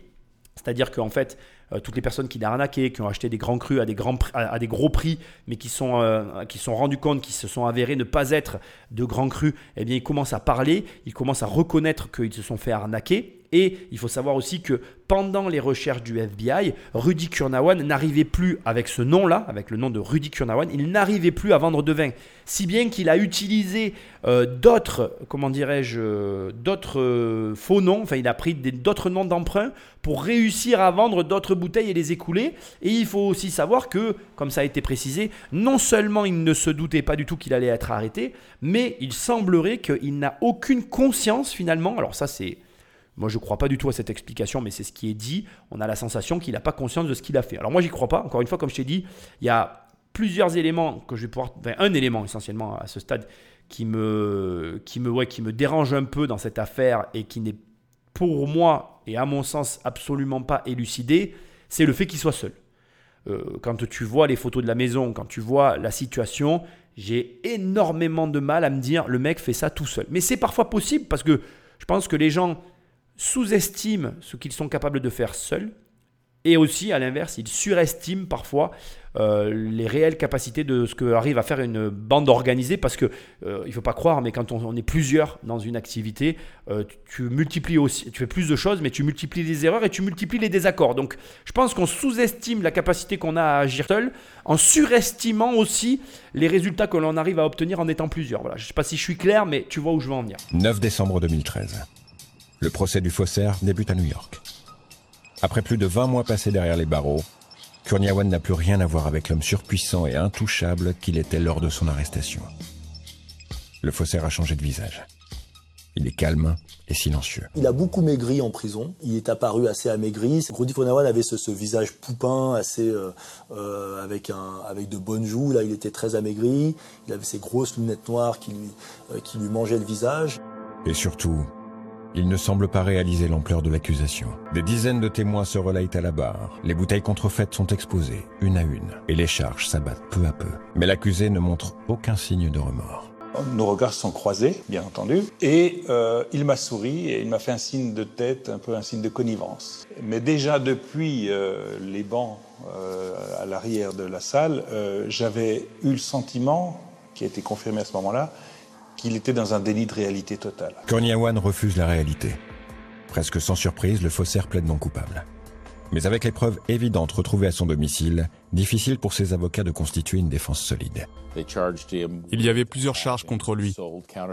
D'abord, il était accusé de vendre des vins contrefaits dans des ventes aux enchères et dans des ventes privées. Pour l'autre charge, il était accusé de devoir 3 millions de dollars à une société. Il a plaidé non coupable, c'était ses mots. Donc il a dit non coupable et il a fallu le prouver. Alors nous avons commencé à nous battre. Euh, les avocats de Rudy Kurniawan avaient énormément de mal à trouver une ligne de défense. Rudy Kurniawan a plaidé non coupable. Euh, donc il devait apporter la preuve euh, qu'il n'était pas coupable. Euh, sur les on a trouvé 19 000 étiquettes, fausses étiquettes de Grand Cru chez lui. son avocat, Jérôme Mouni, a expliqué que ces étiquettes devaient servir à tapisser les murs de sa nouvelle maison, parce qu'il était un tel amateur de vin qu'il voulait une tapisserie qui soit faite de milliers d'étiquettes euh, de Grand Cru. Ça a fait évidemment beaucoup rire euh, l'assistance, euh, les juges et les avocats. Il n'y avait finalement aucune défense. L'escroc aurait pu être condamné à 40 ans de prison. Ce sera finalement 10. Le 8 août 2014, le verdict tombe enfin. Et juste au moment de, de l'énoncé du verdict, j'ai gardé les yeux euh, fixés sur lui parce que je voulais vraiment voir sa réaction. J'étais euh, juste derrière lui, un peu sur le côté. Et j'ai cru sentir qu'il baissait un petit peu les épaules à ce moment-là et qu'il prenait comme si euh, réalisait que ah ça y est, euh, j'ai été condamné. Jusqu'au bout, il a plaidé non coupable. À tout moment du procès, il pouvait interrompre le procès et, euh, faire un plaidé coupable. Il a voulu euh, jouer le, jeu du jury jusqu'au bout et il a évidemment perdu. Il reste un mystère complet autour de Rudy Kurniawan. On ne sait pas quel est son passé, on ne sait pas quelle est sa personnalité. Dans cette histoire, Rudy Kurniawan est tombé seul. Avait-il des complices? Ou a-t-il agi sans l'aide de personne Si chacun a son idée sur la question, seul Rudy Kurniawan détient la vérité. Quant aux bouteilles créées par le faussaire, impossible de savoir combien dorment dans les caves des plus grands collectionneurs et circulent encore dans les ventes aux enchères. 10 ans au lieu de 40, c'est quand même, reconnaît que c'est quand même bien joué. Et je pense que quelque part, il a maintenu ce cap parce qu'il savait que ce qu'il avait fait, il était le seul à l'avoir fait. Et c'est difficile finalement, quand il n'y a pas euh, de référence dans une matière, de réellement se forger une opinion euh, sur un sujet. Alors ici, il y a quand même des choses qui sont drôles que j'ai voulu laisser. J'aurais pu écourter ce passage, mais j'ai voulu que tu l'entendes. Les avocats qui ont dit que les 19 000 étiquettes de vin devaient servir à faire une tapisserie dans sa chambre. J'adore les avocats, on a besoin d'eux, mais parfois, franchement, je comprends qu'ils aient besoin de défendre des gens comme ça et qu'il faut trouver des explications tirées par les cheveux. Mais il faut comprendre que quand on entend des trucs comme ça aussi, nous, on se dit, bon, les avocats, c'est bien gentil, mais c'est abusé, quoi. mais est-ce qu'on aurait trouvé, toi et moi, une meilleure justification que celle-là? Je suis pas sûr. Tu es payé pour défendre un gars comme ça, tu le défends comment? Ce qui est aussi euh, frustrant dans cette affaire, c'est que finalement, rien n'a été trouvé sur le personnage. Et quand tu vois les moyens qui ont été déployés et que finalement un petit vigneron français avait autant d'informations que le FBI, ça veut dire que peut-être que ce qu'on imagine des capacités que peuvent avoir l'État et les organes de pouvoir pour nous contrôler ne sont pas aussi élevés et avancés que ce qu'on veut bien imaginer. Pour te donner des dates, on est en 2014, 2015 ou 2016. Ça veut dire que dans les 3-4 prochaines années, Rudy Kurnawan, il est libéré. Alors il a généré dans sa carrière d'arnaqueur euh, des millions et des millions de dollars. Juste pour te donner des chiffres que j'ai pu trouver et qui vont je t'ai pas piégé dans ce podcast, mais je veux quand même que tu l'entendes. En fait, il y a des valeurs qui sont euh, données de ce qu'il a pu faire euh, avec ses ventes de bouteilles. Mais il y a plusieurs problèmes que moi j'ai trouvés. En fait, euh, ce procès l'a condamné à payer 28,5 millions de dollars de dédommagement à 7 de ses victimes. qui étaient présentes au procès. Il y a 500 bouteilles de vin qu'il a contrefaites qui ont été détruites. Et au moment où je te parle, je pense que c'est difficile d'évaluer l'argent qu'il a gagné et l'argent qui lui reste à la suite du procès, parce que finalement, entre les 30 millions, 28,7 et 28,5 pardon, et les 500 bouteilles détruites, qu'est-ce qui lui reste On ne sait pas. Les 9 passeports me font dire qu'il a des propriétés dans d'autres pays, mais là aussi, on ne sait pas. Et finalement, comme je viens de le dire et je le répète, il y a un épais mystère qui entoure Rudy Kurnawan pour diverses raisons, parce que c'est un personnage fascinant. Juste pour information, je ne le savais pas et je ne l'ai pas regardé, pour être tout à fait franc avec toi. Il y a un reportage Netflix sur lui qui s'appelle Sour Grape, donc S-O-U-R, Grape, G-R-A-P-E-S, qui a été fait en 2016. Il est dans un épisode The Con, The Con, T-H-E-C-O-N, qui a aussi été diffusé sur ABC. Donc euh, les deux euh, éléments que je viens de te donner, je ne les connaissais pas. C'est en faisant des recherches sur la fortune de Rudy Kurnawan. Ce que j'ai aussi trouvé, c'est qu'en fait, euh, donc avec John Capone, dont je veux te parler maintenant sur la fin de cette émission, eh bien en fait ils ont pulvérisé le record du monde de vente de bouteilles de vin aux enchères qui était avant de 14,4 millions de dollars établi en 99, en 1999 chez Southern Buys et qui, grâce à eux, ou à cause d'eux, je ne sais pas comment il faut dire, est aujourd'hui de 24,7 millions de dollars pour une seule vente aux enchères. Comme je te l'ai dit tout au long de cette affaire, j'ai quand même une étrange sensation de préméditation de tout ça. Et John Capone, je veux quand même t'en toucher un mot. Figure-toi que je l'ai suivi sur les réseaux sociaux. Hein. Pas, euh, alors cette émission n'est pas l'émission dont je voulais te parler, sur laquelle je travaille depuis des mois. Je te l'ai dit, c'est une émission quand même un peu exceptionnelle aussi. Je, je bosse dessus depuis quelques temps. Je suis John Capone sur les réseaux sociaux, voilà, coupable. Et John Capone continue euh, d'afficher euh, des bouteilles, de, des cadavres de bouteilles à plusieurs dizaines, euh, voire centaines de milliers de dollars sur ses réseaux. Et lui n'a pas été à aucun moment incriminé dans cette affaire, ce qui est quand même un comble, parce qu'on est quand même dans une affaire où le reseller est ni plus ni moins que la salle des ventes, et donc la salle des ventes dont on connaît John Capone qui s'affichait et qui a permis à Rudy Kurnawan quelque part de devenir le docteur Conti, de rentrer dans les 12, euh, euh, le, groupe très fermé euh, des, des 12 salopios, on va les appeler comme ça pour conclure. Bref, sans lui, rien de tout ça n'aurait pu prendre cette ampleur, cette dimension, et pour autant, lui n'est absolument pas inquiété. Donc bon, moi je suis dubitatif de cette affaire. L'affaire nous montre à la fois les dérives et l'humanité qu'il y a chez les milliardaires, dont certains pensent euh, qu'ils sont exempts, puisque moi j'entends des gens qui disent oui, les milliardaires, ils fomentent, ils complotent. Bon ben là, euh, ils se sont fait avoir et euh, pour ton information, c'est pas la première fois que je, en faisant beaucoup de recherches, que tu te rends compte que les milliardaires se font arnaquer comme les millionnaires se font arnaquer et comme les, on va dire les classes moyennes et les gens du peuple se font elles aussi arnaquer. On se fait tous arnaquer à différents niveaux. Simplement, on va pas se mentir, à ce niveau-là, il y a des codes, il y a des règles, il y a des moyens, je le répète, euh, personne sans moyens ne peut arriver à ce stade. Alors ce que je trouve très intéressant, et ce pourquoi je n'ai pas trouvé d'informations par contre, c'est qu'en fait on se rend compte pendant le procès que Rudy Kurnawan doit de l'argent à des sociétés, des 3, enfin 3 millions en l'occurrence, sur quoi il est accusé. Pourquoi? Comment? Quel lien? Étrange. Euh, il y a aussi, je veux quand même le préciser, c'est important, une validation d'argent qui est parvenu jusqu'à lui. Ce qui m'interpelle le plus, c'est que finalement, ben, pas plus, pas moins, on n'en sait pas plus.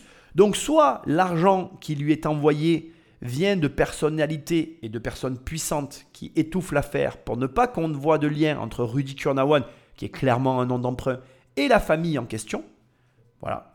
Soit, effectivement, euh, il y a une capacité à dissimuler chez Rudy Kurnawan euh, qui, est impressionnante et qui nous laisse entrevoir du coup des possibilités à nous, parce que ça te montre que finalement les technologies employées en face pour nous contrôler, etc., ne sont pas autant au point que ce qu'on veut bien nous faire croire. Bref, ce sont que des suppositions, il y a beaucoup de suppositions dans cette affaire. Moi, ce que je veux que tu en gardes, c'est que l'engagement, euh, la dévotion, enfin toutes ces valeurs qui sont des valeurs excessives, qui sont des valeurs déraisonnables, qui ne sont pas des valeurs en soi. D'ailleurs, on pourrait parler d'un point de vue extérieur, on pourrait dire, voilà, euh, c'est du déséquilibre mental. Eh bien, ça peut t'aider à pousser très loin une qualité d'un produit, tellement loin que tu peux soit le contrefaire, soit créer un produit unique qui peut changer tes comptes en banque et aussi la face du monde. Donc, je pense qu'il ne faut pas avoir honte de ce que l'on est, qu'il ne faut pas choisir ce genre de chemin, mais que en utilisant nos défauts, moi, moi j'ai pas honte de le dire, hein, j'ai des, des, comportements parfois un peu excessifs comme ça dans, mon, dans ma vie et dans ma manière d'être, mais je les utilise pour mon travail. J'essaye de m'en servir pour de bonnes choses. Et ça, ça t'appartient. C'est ton choix. C'est à toi de te dire, ok, j'ai ce comportement psychotique qui est un petit peu dérangeant, mais si je m'en servais pour faire ça, au lieu de faire... Tu vois, par exemple, je, à quoi je pense? Je vais quand même te le dire. Je pense aux gens jaloux. La jalousie, ça sert à rien. Euh, moi, je pense que d'être jaloux, ça sert à rien. Si ça doit arriver, ça arrivera. Que tu sois jaloux ou pas, tu l'empêcheras pas. Et si ça arrive, c'est quelle est ta réaction que tu dois définir au départ et ça règle le problème. Moi, je, n'ai aucune jalousie en moi. Je vais réagir parfois à certaines choses qui me dérangent parce que je vais les voir à répétition et je, saurais faire une remarque parce qu'à un moment donné, bon, il faut quand même exister et, savoir dire les choses. Mais à un moment donné, je veux dire, si l'autre te trompe, bon, ben, c'est à toi de réagir en conséquence et point à la ligne, barca. Si ça doit arriver, comme je viens de le dire, tu ne l'empêcheras pas de toute manière. Donc, utilise cette énergie qui est finalement une énergie de contrôle, d'obsession à observer l'autre pour voir s'il ne se fait pas draguer, pour devenir obsessionnel dans un autre domaine. Ce que tu es capable de faire pour une chose de ta vie, tu es capable de le faire pour une autre.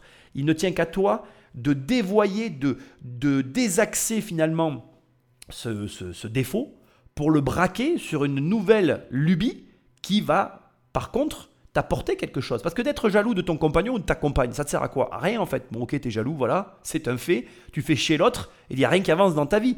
Mais utiliser ce comportement obsessionnel pour, par exemple, non pas traquer tes concurrents, mais traquer sur ton produit ou service euh, les défauts pour qu'ils deviennent parfaits. Ça, ça va être, ça va être utile. Tu comprends? Je veux dire, moi je vois des gens jaloux qui vont euh, traquer le téléphone, les conversations, les rendez-vous. Ben, traque le parcours client euh, de, ton prospect dans euh, ta société. traque le, cheminement de ton client dans ton activité pour voir à quel niveau tu peux lui apporter un service en plus pour que ben, tu aies un meilleur chiffre d'affaires. Ou alors traque ton propre quotidien pour amener des petits changements afin d'avoir de meilleurs résultats dans ton travail de salarié. Mais je veux dire, ce comportement d'observation qui est parfois poussé à l'extrême sur son conjoint parce qu'on l'aime et ça je le comprends, tu peux t'en servir dans d'autres domaines et ça peut t'apporter de grands résultats. Donc voilà, je trouve juste dommage quand on utilise de telles capacités pour de mauvaises choses parce que je sais qu'on peut s'en servir pour de bonnes choses, c'est ce que je te souhaite. Et au, demeurant, voilà, Rudy Kurnawan a quand même fait euh, quand même, c'est quand même, comment dirais-je, lancé dans une duplication de nectar de vin digne d'un grand cuisinier. Fallait oser, fallait y penser. Certes, c'est une arnaque, mais au demeurant, ça n'enlève pas le côté exceptionnel de la chose. Être capable de reproduire un Conti, euh, on peut dire ce qu'on a envie. Il y a quand même quelque part là derrière, au final, un savoir-faire. Et note, juste pour info, que le mec, dans l'histoire qu'on vient de retracer, est totalement autodidacte. Il n'y a pas eu de diplôme d'onologie. Il a suivi une courbe, il s'est enclavé à l'intérieur et ensuite il a bon, construit son arnaque, certes, mais il a construit sa notoriété au fil de ses rencontres. Comme quoi, une rencontre peut changer ta vie. Laisse-moi un commentaire et une étoile là où tu écoutes ce podcast, c'est ce qui m'aide encore le mieux. Partage, prends le téléphone d'un ami, partage l'émission et prends le téléphone d'un ami pour l'abonner sauvagement. Tu dis tiens écoute ça là, c'est bonnard. Ou alors tu vas sur immobiliercompagnie.com et là tu as plein de services, coaching, formation, livres. Et je te rappelle a mon nouveau livre, Survivre à une crise financière. Tu tapes Survivre à une crise financière et il est premier sur Amazon. Il apparaît en premier. C'est grâce à toi. Je te remercie. Je suis très heureux euh, d'avoir sorti ce livre. J'espère qu'il va t'aider et qu'il va te faire avancer dans les finances. J'ai travaillé dessus avec acharnement, comme Rudy Kurnawan a travaillé sur ses Romanés Conti pour arriver à un résultat élevé. J'espère que tu l'apprécieras à sa juste mesure. Je te remercie de ton attention sur cette très longue émission. Je peux te l'annoncer il reste plus que quelques épisodes avant que l'on ait euh, que moi j'ai terminé de tourner le gros podcast que je prépare. J'espère qu'il te plaira. Et puis je te dis à très bientôt dans une prochaine émission. Salut